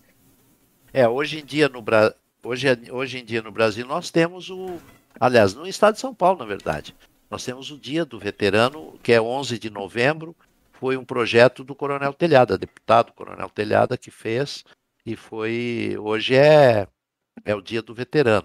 E aliás, tipo, Coronel Telhada, queremos você aqui para conversar, amigo. É queremos aí, trocar um papo com você, pô. Você tem o nosso convite, você, você, tem o nosso convite. tá muito é mais que convidado. Ele tá famoso. Ah, nós temos, né? temos Coronel Telhada, temos o é, o deputado Castelo Branco, Coronel Castelo Branco. É, também, Coronel, né? também tá, tem nosso convite. Tá que é da tá família, ele é família Castelo Branco, ele é um Bueno Azul também, né? Então, então tá convidado para participar aqui com a gente. Com certeza, com certeza. Seja bem-vindo. Né? Fazer um esforço é, deixa, deixa eu só dar uma, uma moralzinha para nossa audiência. É, opa, aqui, opa. ó, o Neymar, o Neymar tá lembrando aqui, ó. Eu desfilei num 7 de setembro na Tiradentes, pelo que ele, o Neymar jogou pelo Centro Olímpico, né? Centro é. Olímpico de Treinamento e Pesquisas. E nesse dia que você desfilou também, então ele está comentando aqui. Ele está falando que ele acha que foi no 88 ou 89. A, a Márcia está concordando com você, Lucas, que é muito é foda muito mesmo. Foda mesmo. Tá? É, que daí responde a sua, sua pergunta sobre patriotismo. E aí com ela certeza. comenta também: ninguém os valorizam como fazem os americanos, por exemplo. Concordo. Ó, o Neymar tá falando assim: a NFL tem um mês de agradecimento aos veteranos de guerra. Olha que bacana todos os times usam detalhes camuflados de uniforme. É o tipo de Mas coisa é... que é muito legal. Tem essa essa essa essa essa é, essa valorização. É incentivado, eles incentivam de diversas Isso. formas. Isso, é muito foda, isso, isso. é muito foda. Ô Neymar, legal, legal a, a informação aqui, eu não conhecia isso aqui. Ó, o Rogério tá falando pra gente, o cidadão brasileiro não conhece a história do próprio país. Importantíssimo conhecer e respeitar as histórias e opiniões de quem faz nossa própria história. Parabéns, seu Walter. Então tá te dando parabéns aí. Deixa eu só pra aproveitar e fazer E é por isso um que a gente queria trazer aqui, você aqui pra. Até. Desculpa, pai, mas era por isso que a gente queria trazer não, você aqui para você contar essas histórias e de alguma forma você isso. divulgar e mostrar, entendeu? Era a nossa intenção mesmo. A gente sabia. A gente sabia que tinha muita coisa. Exatamente dando uma oportunidade maravilhosa de falar sobre isso. Nós temos também, sempre a gente fala sobre, quando falamos em medalha, por exemplo, decorações, é, o americano valoriza. Você pode ver os militares americanos cheios de medalhas sim, na farda, medalhas, é, as medalhas, barretas sim. das medalhas, porque é interessante o seguinte: cada medalha que se cria, naquela medalha a gente está contando história de heróis do passado. Essas sim. medalhas, muitas delas custaram sangue de pessoas por uma causa, geralmente pela causa da liberdade, que é o que nós, o, o nosso povo, nossos febianos lutaram na Itália pela liberdade, pela democracia no né? Muitas Sim. vezes, hoje um professor fala o que quer, hoje um jovem fala o que quer, graças muitas vezes a esses caras que deixa, derramaram sangue para que isso acontecesse, para que Sim. o mundo fosse livre mundo de homens livres. Temos dificuldades, temos problemas de tudo que a gente, mas somos livres. Podemos isso. estar aqui nesse momento falar o que nós queremos. Que nós queremos, isso é, isso é muito importante. É muito importante. E cada medalha, eu sempre digo o seguinte: cada medalha que se cria, nós contamos história de heróis do passado para heróis do presente, verdadeiros guerreiros que estão hoje aí enfrentando todas as dificuldades, enfrentando muitas vezes arriscando a própria vida para manter a ordem, manter a paz, manter a nossa segurança. Muitas vezes nós podemos andar na rua graças a esses homens, essas mulheres desse de todo esse complexo aí de segurança. Hoje nós temos, por exemplo, a medalha do Covid, solidariedade do Covid. Olha esses heróis, esse pessoal aí da, da área de saúde, da segurança, é, é, esse garis, essas pessoas que estão aí é, enfrentando a, o perigo do contágio, de trazer para casa para suas famílias. Eu conheci, por exemplo, enfermeiros, nós temos inclusive dentro da ABFIP, pessoa que trabalhava na área de saúde, que eles saíram de casa, eles ficaram, se juntaram dois, três, alugaram um quartinho para eles ficarem ali, para não levar, não correr o risco de Contato, levar o né? vírus para as mães deles, para os familiares, porque tinha idosos dentro da casa deles outros casos de pessoas que trabalhavam em casa de repouso, por exemplo, a, ficaram 20, 30 dias sem sair da casa de repouso. Os caras fizeram um anexozinho, um puxadinho lá para eles dormir, para eles tomarem banho, e ali eles ficaram trabalhando, e ali tinha um, você tinha um horário que você podia dormir, mas o seu colega estava sozinho, você acabava não indo. Pessoas que saíram de lá, você olhava assim, era o, como diz na gira, o risco e o fedor, porque não estava pele e osso, magro, branco, desnutrido, de tanto trabalhar. Então essas pessoas são verdadeiros heróis. Vai e com salário que, poxa, não justifica. Isso aí são verdadeiros guerreiros que a gente tem. E nós temos que reconhecer essas pessoas. Concordo, e é um trabalho que a gente realiza diariamente aqui, é esse reconhecimento. E contar a história. Cada medalha que nós entregamos, nós contamos uma história. E alguém claro. vai divulgar essa história. Então alguém vai saber, olha, houve o Cabo Ilha de Macedo foi um herói da Guerra dos Seis Dias. O fulano, ele foi herói em tal época. Nós temos caso agora mesmo, comemorou-se o aniversário do incêndio do Joelma. Pouca Sim. gente sabe. Nós temos um Uma tragédia aí, gigantesca no Brasil. O Caçaniga, ele era sargento na época ele falou para o piloto do helicóptero da FAB, falou assim, me deixa eu descer lá porque eu vou salvar a gente. Não dá, isso aí não dá, não, não vai, não vai, não, baixa aí o que deu. O cara baixou Sim. o que deu, quando ele saltou, ele fraturou o tornozelo. E ele, com, com o tornozelo fraturado, ele salvou, salvou várias pessoas. Quem conhece isso? Ninguém. Uma vez eu li um livro, há muitos anos atrás, chamado Heróis Esquecidos. Esse livro foi escrito pelo Carlos Lacerda. Ele era jornalista, advogado, foi governador do estado da Guanabara na época e foi um dos caras que promoveu a Revolução 64, que foi o Lacerda. É no Rio de Janeiro. foi um dos grandes e foi um dos grandes críticos. Não, ele foi, foi o Lacerda que foi o crítico, que era crítico do, do Getúlio Vargas. Do Getúlio, Getúlio é, Vargas. Foi ele. É, foi o Carlos é, Lacerda. Naquela época foi o Lacerda no Rio, o Ademar de Barros em São Paulo, São Paulo, o Hildo Meneghetti no Rio Grande do Sul e o Magalhães Pinto em Minas Gerais. Fora Minas outros, Gerais. Tinha o, Ney, tinha o Ney Braga do Paraná, é, tinha outros governadores, e foram eles praticamente que promoveram a Revolução de 64. E o Carlos Lacerda, ele escreveu esse livro. Ele era um cara muito polêmico. E ele escreveu esse livro, Heróis Esquecidos. Eu nunca esqueci desse livro. Falava sobre pessoas que praticaram atos de heroísmo e ficaram no esquecimento, no anonimato aí. E a gente busca essas pessoas para trazer e valorizar, porque são coisas que têm que ser valorizadas. Concordo. O ser humano Independente de ser militar, ser civil, não importa. É o ser humano, é a pessoa que faz, presta relevantes serviços, faz a diferença, precisa ser ser valorizado. Concordo. E um é, herói é, é aquele que, que faz que comete um ato de heroísmo, né? Então não, não pode ser qualquer um que pode cometer esse ato. Não é reservado para tais pessoas. Então é nós bem legal aqui... mesmo que valoriza. Então, nós temos aí, por exemplo, nós temos casos aí que a gente convive com isso diariamente. Policiais, por exemplo, que salvaram criança. Policiais que salvaram refém. Eu tenho, conheço uma pessoa que nem policial, ele é um civil lá da Zona Sul. O cara já salvou vários reféns, caras que foram é, tornados refém por bandidos. Ele libertou com vida, com saúde. Você, você consegue assimilar uma coisa dessas? Você tem um filho, sim, sim. pai sendo refém de bandido e alguém vai lá e salva ele. Então, uma coisa, por exemplo, todo mundo fala assim: é, qualquer coisa, chama a polícia. Ah, estão assaltando ali, chama a polícia. Ah, o gato subiu na árvore, não quer descer, está sujeito a cair. Ah, chama o bombeiro, chama a polícia para tirar de lá. A mulher está grávida, está indo para o hospital, não deu conta de chegar, o, a polícia vai lá e faz o parto.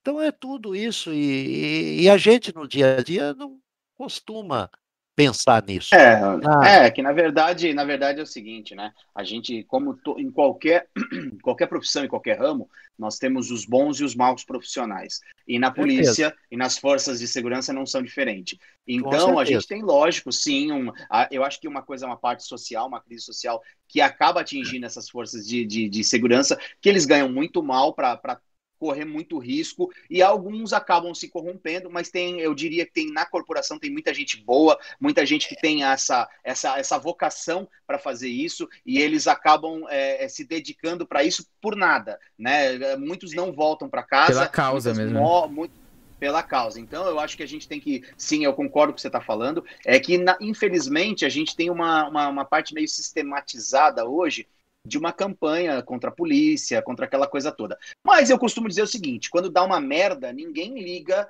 para direitos humanos. Os caras vão ligar para 190. Né? Deu é bosta, é deu bosta, é. o cara diz que é 190. Ele não é. diz que lá o, o Greenpeace, o Human Rights, eles não fazem isso. Então eu acho que pra, só por aí a gente já tem uma ideia. Teve um é, tenente. É, deixa eu só dar um. Tá. Pode falar, pode falar, pode falar. Não, teve um tenente essa semana. Aconteceu com um tenente coronel da PM aqui de São Paulo ele é, ele é preto, é negro. E ele estava fazendo uma palestra sobre racismo. E ele foi vítima de racismo. Sim. Foi vítima de racismo. E, e, quem fez isso? Ele é um Sim. oficial da PM. Eu, hoje, inclusive, eu estava ouvindo uma entrevista que ele deu na rádio, os caras perguntando como aconteceu. É, é, mas é, é, que, na verdade, Ninguém falou. essa parte, essa parte de, não, e essa parte de, de, por exemplo, de racismo, de negros que sofrem o racismo, é muito complicada pelo seguinte, porque a gente até já falou sobre isso em cancelamento, militância, a gente já falou bastante sobre isso, pelo seguinte, porque a, a, aquele existe uma pauta, né, da militância, que, que, que essas é, militâncias defendem do negro. Então, como ela defende essa pauta, quem, mesmo o negro que de repente não tiver alinhado com esse tipo de pensamento, ele vai sofrer as consequências. Sim. Nós temos, por com exemplo, certeza. lá o, o, presi o, presidente da Fundação Palmares no Brasil, que ele é um negro, e esse cara simplesmente ele sofre ataques diários porque ele não defende a pauta dessa e, militância exatamente, que tem, entendeu? Então exatamente. ele é atacado, é aquela coisa. Você se desvia porque você e, e no Brasil e, a, e, essa militância mais feroz que faz essa, essa parte do, do, do, do racismo, o racismo no Brasil ele é um racismo é, que é, é destinado é, o que é crime é assim, é racismo contra a raça negra. Não existe racismo reverso. Tá? Não é. existe, por exemplo, o negro discriminar um branco, não, é. não, não, não existe esse crime. porque é, Mas eu acho que tá certo, porque é, isso um, é uma um coisa histórica, é uma diferente. dívida histórica e tem toda essa parte, não tem problema nenhum. Eu acho que tá, tá correto. Mas a gente tem que pensar. Só que eu então, acho que, que a gente você, tem que separar. Um discurso de ódio é discurso de ódio, entendeu? Então. Isso, isso, perfeito. Você matou, Lucas. Discurso de ódio não, não tem cor, ele não tem raça, ele não tem credo, ele não Exatamente. tem classe social, ele não tem idade. Discurso de ódio é discurso de ódio. Ele não cabe em lugar nenhum, sabe? Eu acho que é isso que a gente é tem que. Mesmo. Né? E eu concordo, por uh, exemplo, olha... racismo ser, ser é crime, se você comete racismo você tem que pagar por isso, mas eu concordo também que discurso de ódio é discurso de ódio. Então, se você propaga é ódio, você é um propagador de ódio. Exatamente, exatamente. Bom, para a gente mudar um pouquinho de assunto, deixa eu só dar um recado aqui, porque a gente tem bastante gente que, que, que, que ajuda a gente, que, que são parceiros, e a gente tem um, um, Estão aí com a gente. um parceiro nosso que estão aqui, que é o André Trini. O André Trini é compositor, tá? E André, ele faz parte ele faz parte de uma grande parte de, de compositores no Brasil que não faz parte do mainstream que acaba não tendo oportunidade, mas ele é um grande compositor. E ele faz parte de um projeto que é muito bacana, bacana que chama MPB+, tá? Que é um projeto criado com o intuito de é, ensinar pessoas, artistas iniciantes, e experimentar que ainda não conseguiram se destacar na mídia, tá? Então, os integrantes desse projeto, eles aprendem tudo sobre gestão artística, onde entendem como funciona todas as áreas que fazem o artista chegar ao sucesso na mídia, tá? Então, a parte o que o público acompanha nos shows, redes, redes sociais, televisão, plataforma. Então, é um giro de 360 graus, que, é, que esse é um curso completo, onde o integrante não paga para aprender, ele vai, ele só vai ser engajado nisso aí, isso é muito bacana, tá? E eles vão dar todos esses macetes para a pessoa conseguir um, uma certa notoriedade. E eles têm até para eles têm nas mídias sociais, eles têm uma rádio que chama é, www.radiopowervox.com.br. Então, quem puder, entra no site e quem conhecer dos nossos colegas que acompanham a gente aqui no canal, é, se vocês conhecerem pessoas, artistas que não são vistos, não são reconhecidos, pede para eles entrarem, acessarem, porque é bacana. Eu acho que o que vai fazer diferença é, é, essa união dessa galera e eles têm um trabalho muito bacana. MPB, tá? Então fica a dica aí pra vocês. Eu vou colocar o Instagram. Beleza? Eu vou colocar o Instagram dele aqui pra vocês. E lá provavelmente vai ter essas informações de tudo. André Trini Compositor. Vai estar tá lá, tá? Segue, então, eu... segue ele lá, segue ele lá. Chama ele, ele é um cara de dá muita atenção. Ele é um cara que, pra quem mandar qualquer tipo de pergunta, ele vai responder, ele vai dar toda a atenção. Dá uma moralzinha, segue ele lá e qualquer dúvida que tiver, dá um, faz o contato lá com ele. Beleza? Só pra gente dar uma, uma desanuviada aí, a gente voltar. Beleza, é... beleza. E outra coisa, uh, vamos, a gente já está encaminhando aqui para o nosso, pro nosso última, última meia hora aqui, já estamos. É, me fala, ah, fala já um passou pouquinho. tudo isso? Pô, tem, ó, uma hora e quarenta já, a gente está batendo papo. Já, meu, nem, nem percebi. Não tá falei vendo? que você nem ia perceber. Você nem, pediu para ir no banheiro ainda, tá vendo? Saudável isso. Isso é um papo saudável, um papo suave. É, é maravilhoso isso aí. E com o Forrest Gump brasileiro aqui, pô, que não tinha dado de errado, né? Não tinha como dar errado. É. Com o Forrest Gump brasileiro aqui, pô, tinha como dar ah, errado? É, não tinha. Pode é, não Pera tinha, aí, não então, tinha. Agora vamos, vamos dar uma descontraída. Conta pra vamos gente, lá. pai, a história, tá?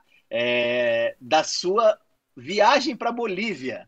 Que a minha irmã sofreu muito, achando que você tinha morrido. Tadinho da Tati, minha filha querida. Conta, minha conta pra gente a, a princesinha, ela sofreu, eu sei Como disso. é que foi ela chorava. É, ela não, chorava. é o seguinte, nós estávamos aqui em São Paulo, né, e tal, e a gente estava na luta, né, porque nós tínhamos, ido para o Sul, voltamos e tal, e estava refazendo a vida, recomeçando tudo de novo. E aí tinha um amigo meu, já de, de, de tempo anterior aí, do, de 1975, o doutor Júlio Cal Chaves, e ele foi cônsul na, da Bolívia em Campo Grande. E nós conhecemos ele aqui em São Paulo, trabalhávamos juntos e tal.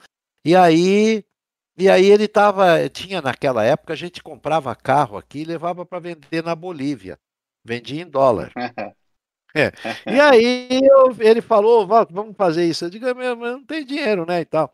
Ele disse, não, a gente compra aí, depois quando vender lá, eu pego o que eu antecipei e a gente fica tudo bem. Aí fomos. Aí compramos, né, na época, Brasília, vendia lá, que era uma maravilha. Levou uma, eu levei outra.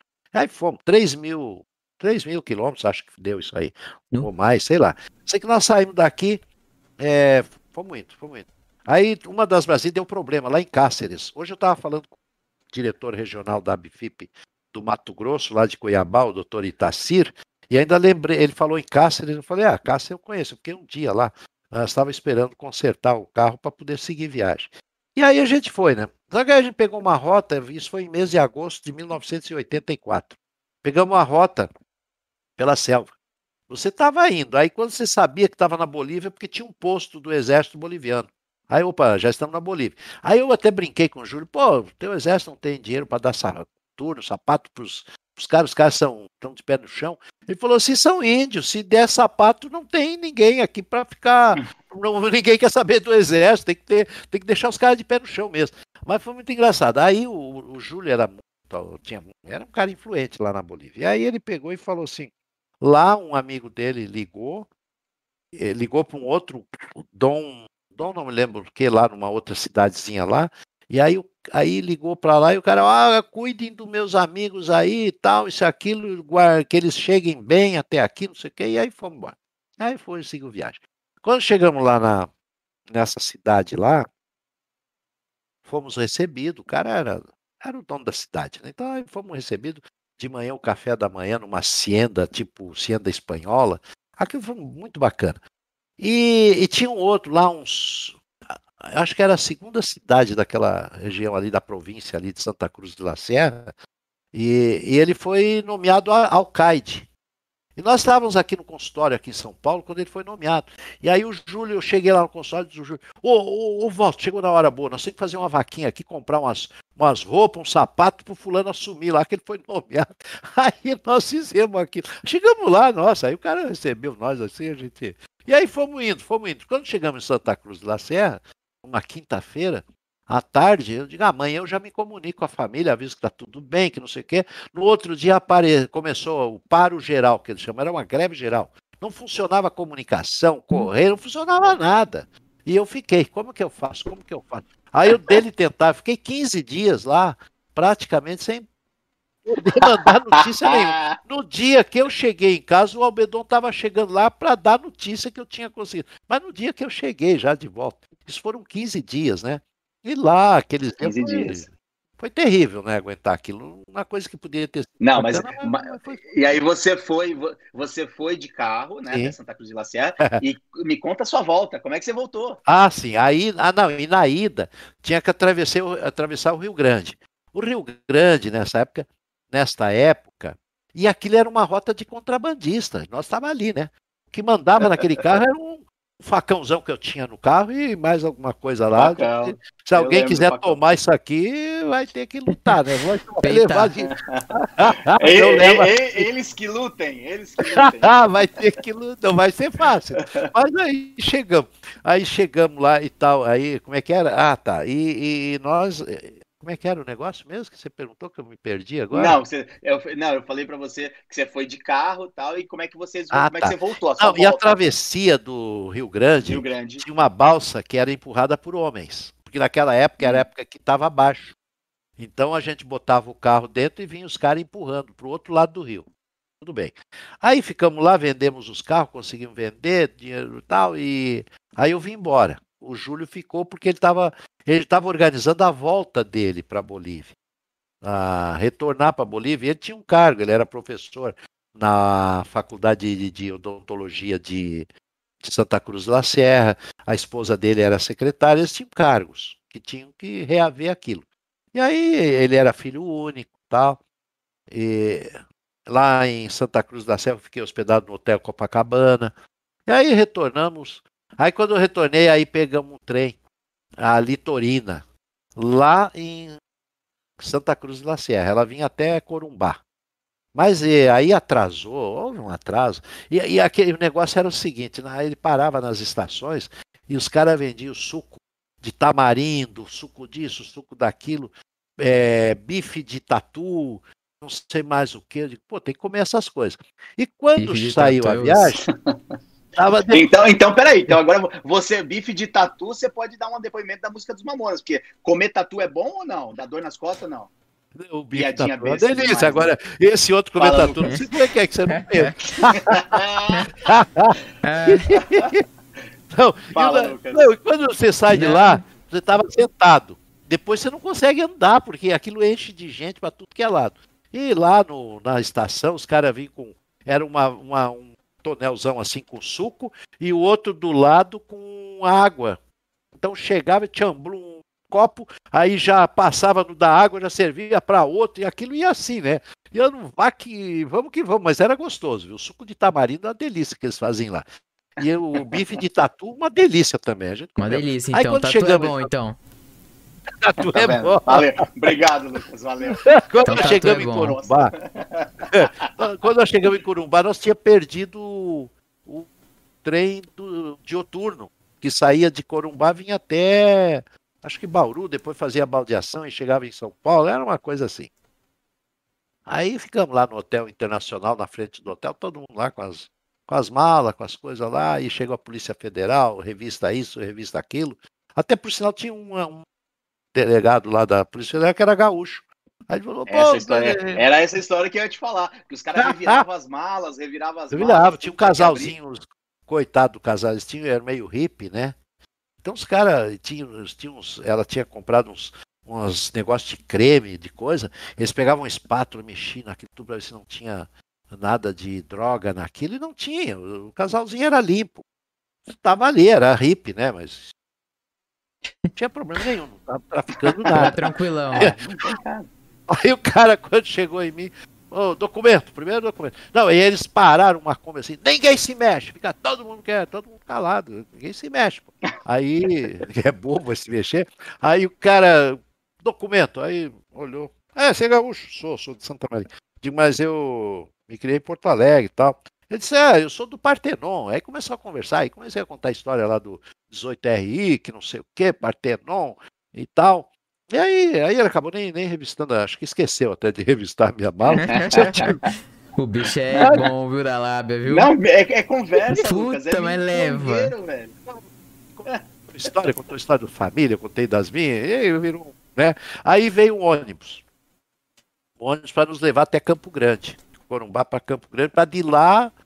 O que, que é? Ah, acho que era 11 de novo, sei lá. Eu sei que. Aí o ônibus quebrou o para-brisa na frente. Aí tinha que todo mundo fechar tudo que era vidro para o cara conseguir dirigir. Aí viemos, chegamos em Campo Grande, chegamos em Campo Grande. Aí a gente passou pelo Pantanal, aquelas coisas lindas, que o Pantanal brasileiro lá é uma coisa maravilhosa. Aí chegamos em Campo Grande, depois de Campo Grande, acho que a gente pegou um outro ônibus, é isso mesmo, veio parar aqui em São Paulo. Aí, aí, aí chegamos em casa, né? Depois de 15 dias. Ai, meu Deus, tadinha da, da Tati. Avô. É, não. Assim, você imagina? É... é, peraí, deixa eu ver aqui, deixa eu achar. Que ela tinha colocado. Imagina, foi suave não ter suas notícias. É, foi bem tranquilo. Foi bem tranquilo. Some por 15 dias lá no meio da Bolívia. O que, que você acha que aconteceu? Não, Morreu, morreu. A, é. fala, a Tatiana, a Tatiana, coitada, ela dormia abraçado com o pijama do meu pai, atrás, ai, meu paizinho e tal. E, e, o, e o bicho lá no Xingu, não, Xingu não, lá no Pantanal, e tocando. É, Ó, oh, pai, a, dizem, houveram as mais línguas aqui dizendo que o seu facão ele era tão enferrujado que ele matava de tétano, entendeu?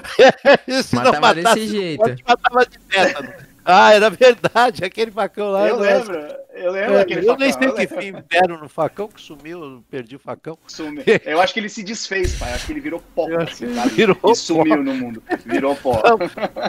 Não, e lá, e nós andando lá uma noite, lá indo para Santa Cruz da Serra, uma lua clara, lua cheia, e nós com fome, né? Aí avistamos uma casa assim, uma casinha lá na saída assim da estrada, aí o Júlio parou, ah, vamos bater aí Aí, aí batemos, aí a senhora atende, falou lá, "O que foi, não sei o que, aí ele perguntou, ai, comida? Ele, ah, não ai, tem bolacha, café, não sei o que, é o que tiver. E aí nós entramos, ela serviu, a gente deu. Porque lá também tinha isso, tudo que era lugar tinha as cancelas, né? Tinha que pagar pedágio para passar, né? E não era pedágio oficial, né? Não era pedágio É, oficial. Não, não, não. Aí o Júlio falava assim: bota no bolsilho. Era para a cidade, para ajudar a cidade lá, as crianças, não sei o que lá. Então, e é. E assim, a gente acha que o nosso país. Mas olha, vou falar uma coisa. É, tem muito país mais atrasado que a gente. Com certeza. Muita pobreza, né? Muita pobreza. Muita A Bolívia é um país muito pobre. Conversando, ah, tinha um cara lá que era. Nós demos carona. Aí o Júlio falou assim: vai com o Walter aí, vai contar umas histórias para ele. Aí o cara começou a contar história. O cara era camponês e começou a contar história das ligas camponesas. O cara é comunista, tempo dentro dos olhos. Aí começou a contar que Era o Evo Morales. a, a pobreza, a miséria leva as pessoas a, Sim, sim, Com certeza. sim, sim. a pegar essas doutrinas, essas coisas, se ilude, né? Porque Sim, é, sim. E, e esse negócio que é bonita. interessante, é interessante esse negócio que você falou, né, pai? De, de, de, tipo, por exemplo, ah, batia numa casa e a pessoa te recebia. Ela, ela, eu acho que isso, isso tem muito a ver com as gerações mais antigas. Elas eram mais solidárias. Porque eu lembrei de uma história nossa que você vai lembrar. Comício do Brizola, 1989, é, em São Miguel Paulista. Eu tinha Miguel. 13 anos, É. eu fui com você, É. e aí tinha aquela, criaram aquela, aquela, aquela barraca gaúcha lá. Eu não sei de onde É, surgiu a barraca, não sei de do onde Sérgio. surgiu. Sérgio Foi do Souza, Sérgio Braz Souza, Cavalli, O, tinha um outro lá que eu não me lembro o nome, aquele que era do Internacional lá, depois cônsul do Inter, o Colombo, Colombo. Ah, o Sa... ah, não, não era o Sadi. Eu pensei que era o Sadi. Não, não era o Sadi. Eu acho que o Sadi também estava O naquela Sadi época. tava assim, também? que É, era, porque o Sadi, era o Braz, Sadi era foi jogador do era Inter, né? uma- É, e ex-jogador do Inter. E tinha um que Isso. foi cônsul aí, o, o, tinha o Colombo, Colombo, Colombo, Colombo, acho que Eu era não Colombo lembro. o nome. Eu não lembro. Eu lembro que eu tinha 13 anos, camiseta do Brizola, é, comício em São Miguel Paulista. A gente, a gente não tinha carro. Aí o que, que aconteceu? Fizeram essa barraca, surgiu fogão, surgiu barraca, surgiu tudo. Quando acabou o, o, o, comício, Aonde né? deixa isso tudo? Não, sumiu todo mundo. Ficou eu, você e o Sérgio Souza se mandou. no meio de uma praça, mas, mas assim, sumiu todo mundo. E a É. gente como é que a gente vai fazer com aquilo? Aí desmonta a barraca e vai lá o Forrest Gump de Santa Maria, bate na porta de uma senhora em frente à praça A lá, vizinha lá. Bate na É. vizinha lá, nunca viu na vida, bate na porta lá e fala e conta uma história pra ela, olha, nós tivemos aqui, não sei o quê. Eu sei que ele convence a mulher e coloca, guarda o fogão, guarda o... E Que consegue amanhã a dona convencer. vem buscar. É, é, que amanhã a E dona cons- vem buscar. Eu passei pro Souza. Fala Isso. com essa mulher. Desculpa, Lucas. Fala Não, aí. que eu- consegue convencer ainda. O cara é muito brabo, velho. É à Então, mas o ganhou o Souza- prêmio Nobel na Paz, mano. O cara é Não, como? foi, foi. Só na... Foi, conta. O Souza Conta- deixou nós com aquela pipinosa na mão ali. Nossa, eu, não, eu nunca vou Fazer o esquecer que isso aí? É fazer o que com tava esse lá. fogão? É, é, então você tava lá. E o, e o Tava Souza, lá. e o Souza se mandou aí depois outro dia eu falei, Souza, fala com aquela senhora lá que emprustou aquele fogão, aquele bujão, aquele troço, vai buscar na casa tal, na rua tal, ali na praça tal, que tá lá, tá guardado lá, Tá à lá, dela. verdade. Aí foi lá e Verdade. buscou e ficou tudo bem depois. Tudo É, certo. aí, e nesse comício eu descubro que o meu professor de ciências, na época que estudava no Queiroz Filho, era, era brisolista. Era do grupo mais radical do PDT, que era o Resistência, né? Era aquele grupo Resistência, isso mesmo. Resistência. É isso aí. E eu É. descobri que o meu professor era, era coisa. Ele, ele é muito, ele é muito ativo, e inclusive até hoje, ele é professor aposentado, doutor, é professor Jacinto, muito inteligente, e ele é ativo lá no negócio dos professores, ele faz parte de, de, de coisa lá. Eu sei que ele luta pela categoria lá, mas é um cara bastante ativo ainda. É um Até um, cara bastante. Ele é um cara interessante da gente um dia bater um papo, Lucas. Verdade. Ele é bem. é- é, ele é um cara que, que ele tem uma visão assim bem bacana. É legal a gente conversar com ele um dia. Mas é isso. Mas as histórias são. Essa da Bolívia, ela é uma das melhores que tem, viu? Pelo Não, amor e de todas. Deus. Pode, pode ver aí. Todas tem é como? O milongueiro, velho. É conversa. É tem a conversa, é só cara. conversinha. Só na Deixa eu conversinha. falar, meu, tá ferrado. Só na lábia, só na Eu fui lábia. vendedor, né? Eu fui vendedor, meu filho, fiz vários Ah, é? cursos de venda.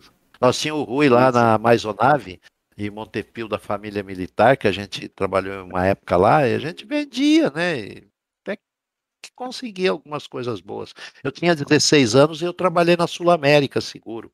E eu não tinha idade para poder trabalhar. Eu trabalhava com o nome de um primo do meu cunhado lá uhum. do Ávila. E Você vai preso, isso é falsidade ideológica, viu? É, ele que mas já prescreveu. Aí eu, mas já ficar falando já aí, ó, já. Tranquilo.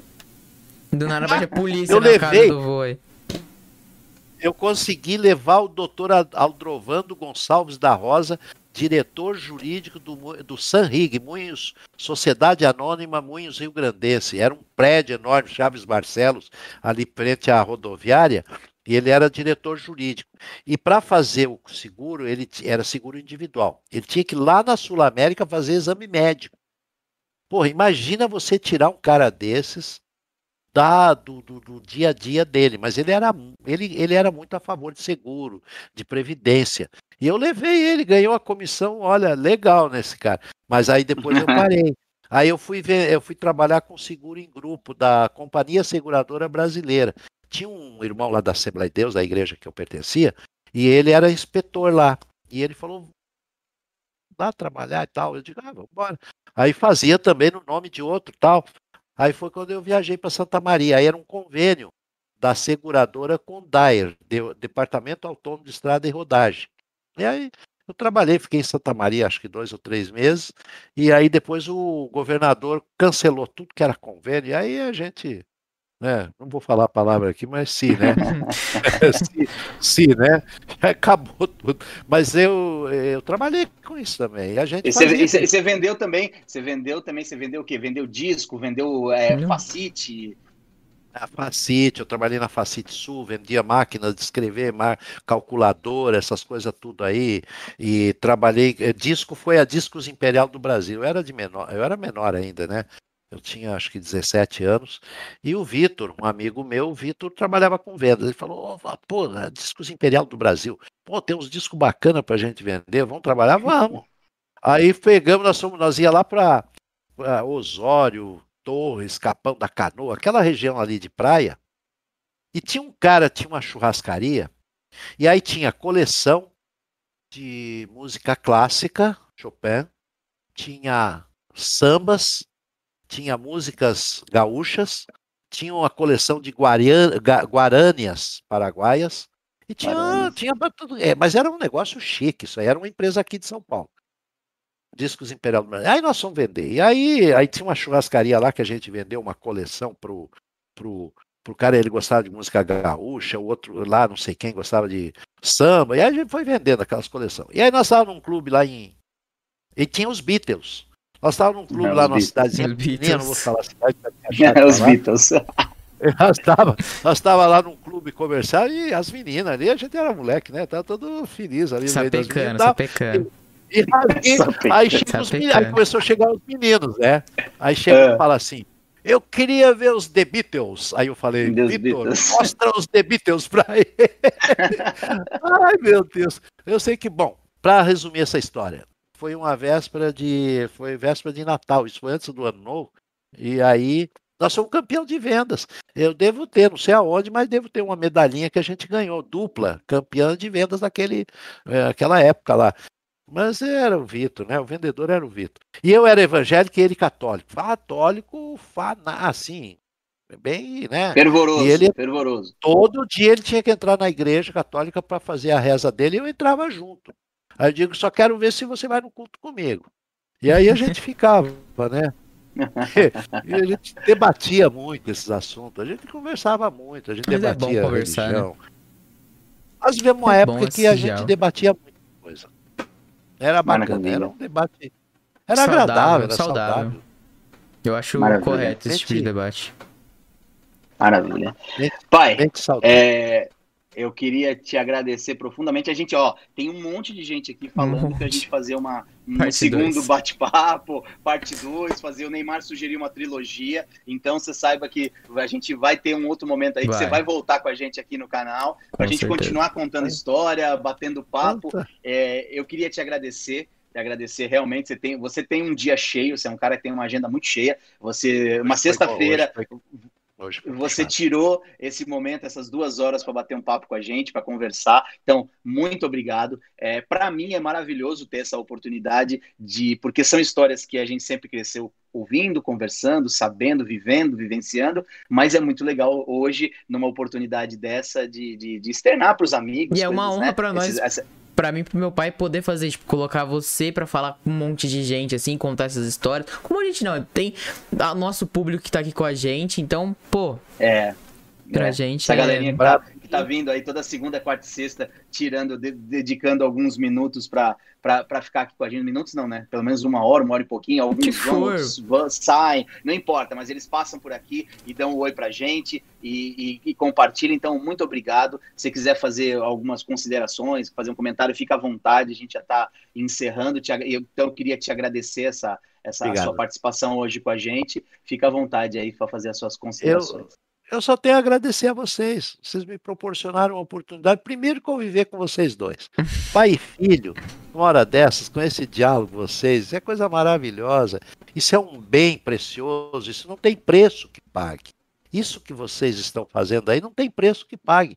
E eu estar inserido nesse contexto, porra, é, é muita felicidade para um, um um idoso aqui de 73 anos de idade, viu? Tem quase 74, mas ainda não é 74, né? Ainda e não, ainda não. É uma alegria enorme. Vocês estão me proporcionando uma grande oportunidade. E se tiver uma outra, outra, Vai ter, outra né? vez, eu vou ter tempo de avisar melhor os, o pessoal da nossa Abifip, os amigos, que eu não tive muito tempo dessa vez. Sim. Agora vamos divulgar, assim, né, a, Sim. A, esse, essa, essa, essa conversa que tivemos hoje, esse, esse encontro, e fico à disposição de vocês. A hora que desejarem, olha, foi um, passou muito rápido essa. Já, já acabou, é? Já acabou. Não, ainda não. Ainda, não, ainda, ainda, tá... não, a gente, ainda não, a gente está encerrando, ainda Pô, não acabou. Que rápido. Tá Mas foi realmente, foi duas horas que a gente ficou de bate-papo. Eu sabia disso. Também. Desde que eu e o Lucas debatemos sobre isso, a gente sabia que ia render. Desde, é, desde quando a gente, ia... a gente pensou em fazer esse canal, a ideia é ser isso, passar muito rápido, que você nem percebe. É só aquela bem conversa é. mesmo, que só fica ali. E o que é legal. É isso daí.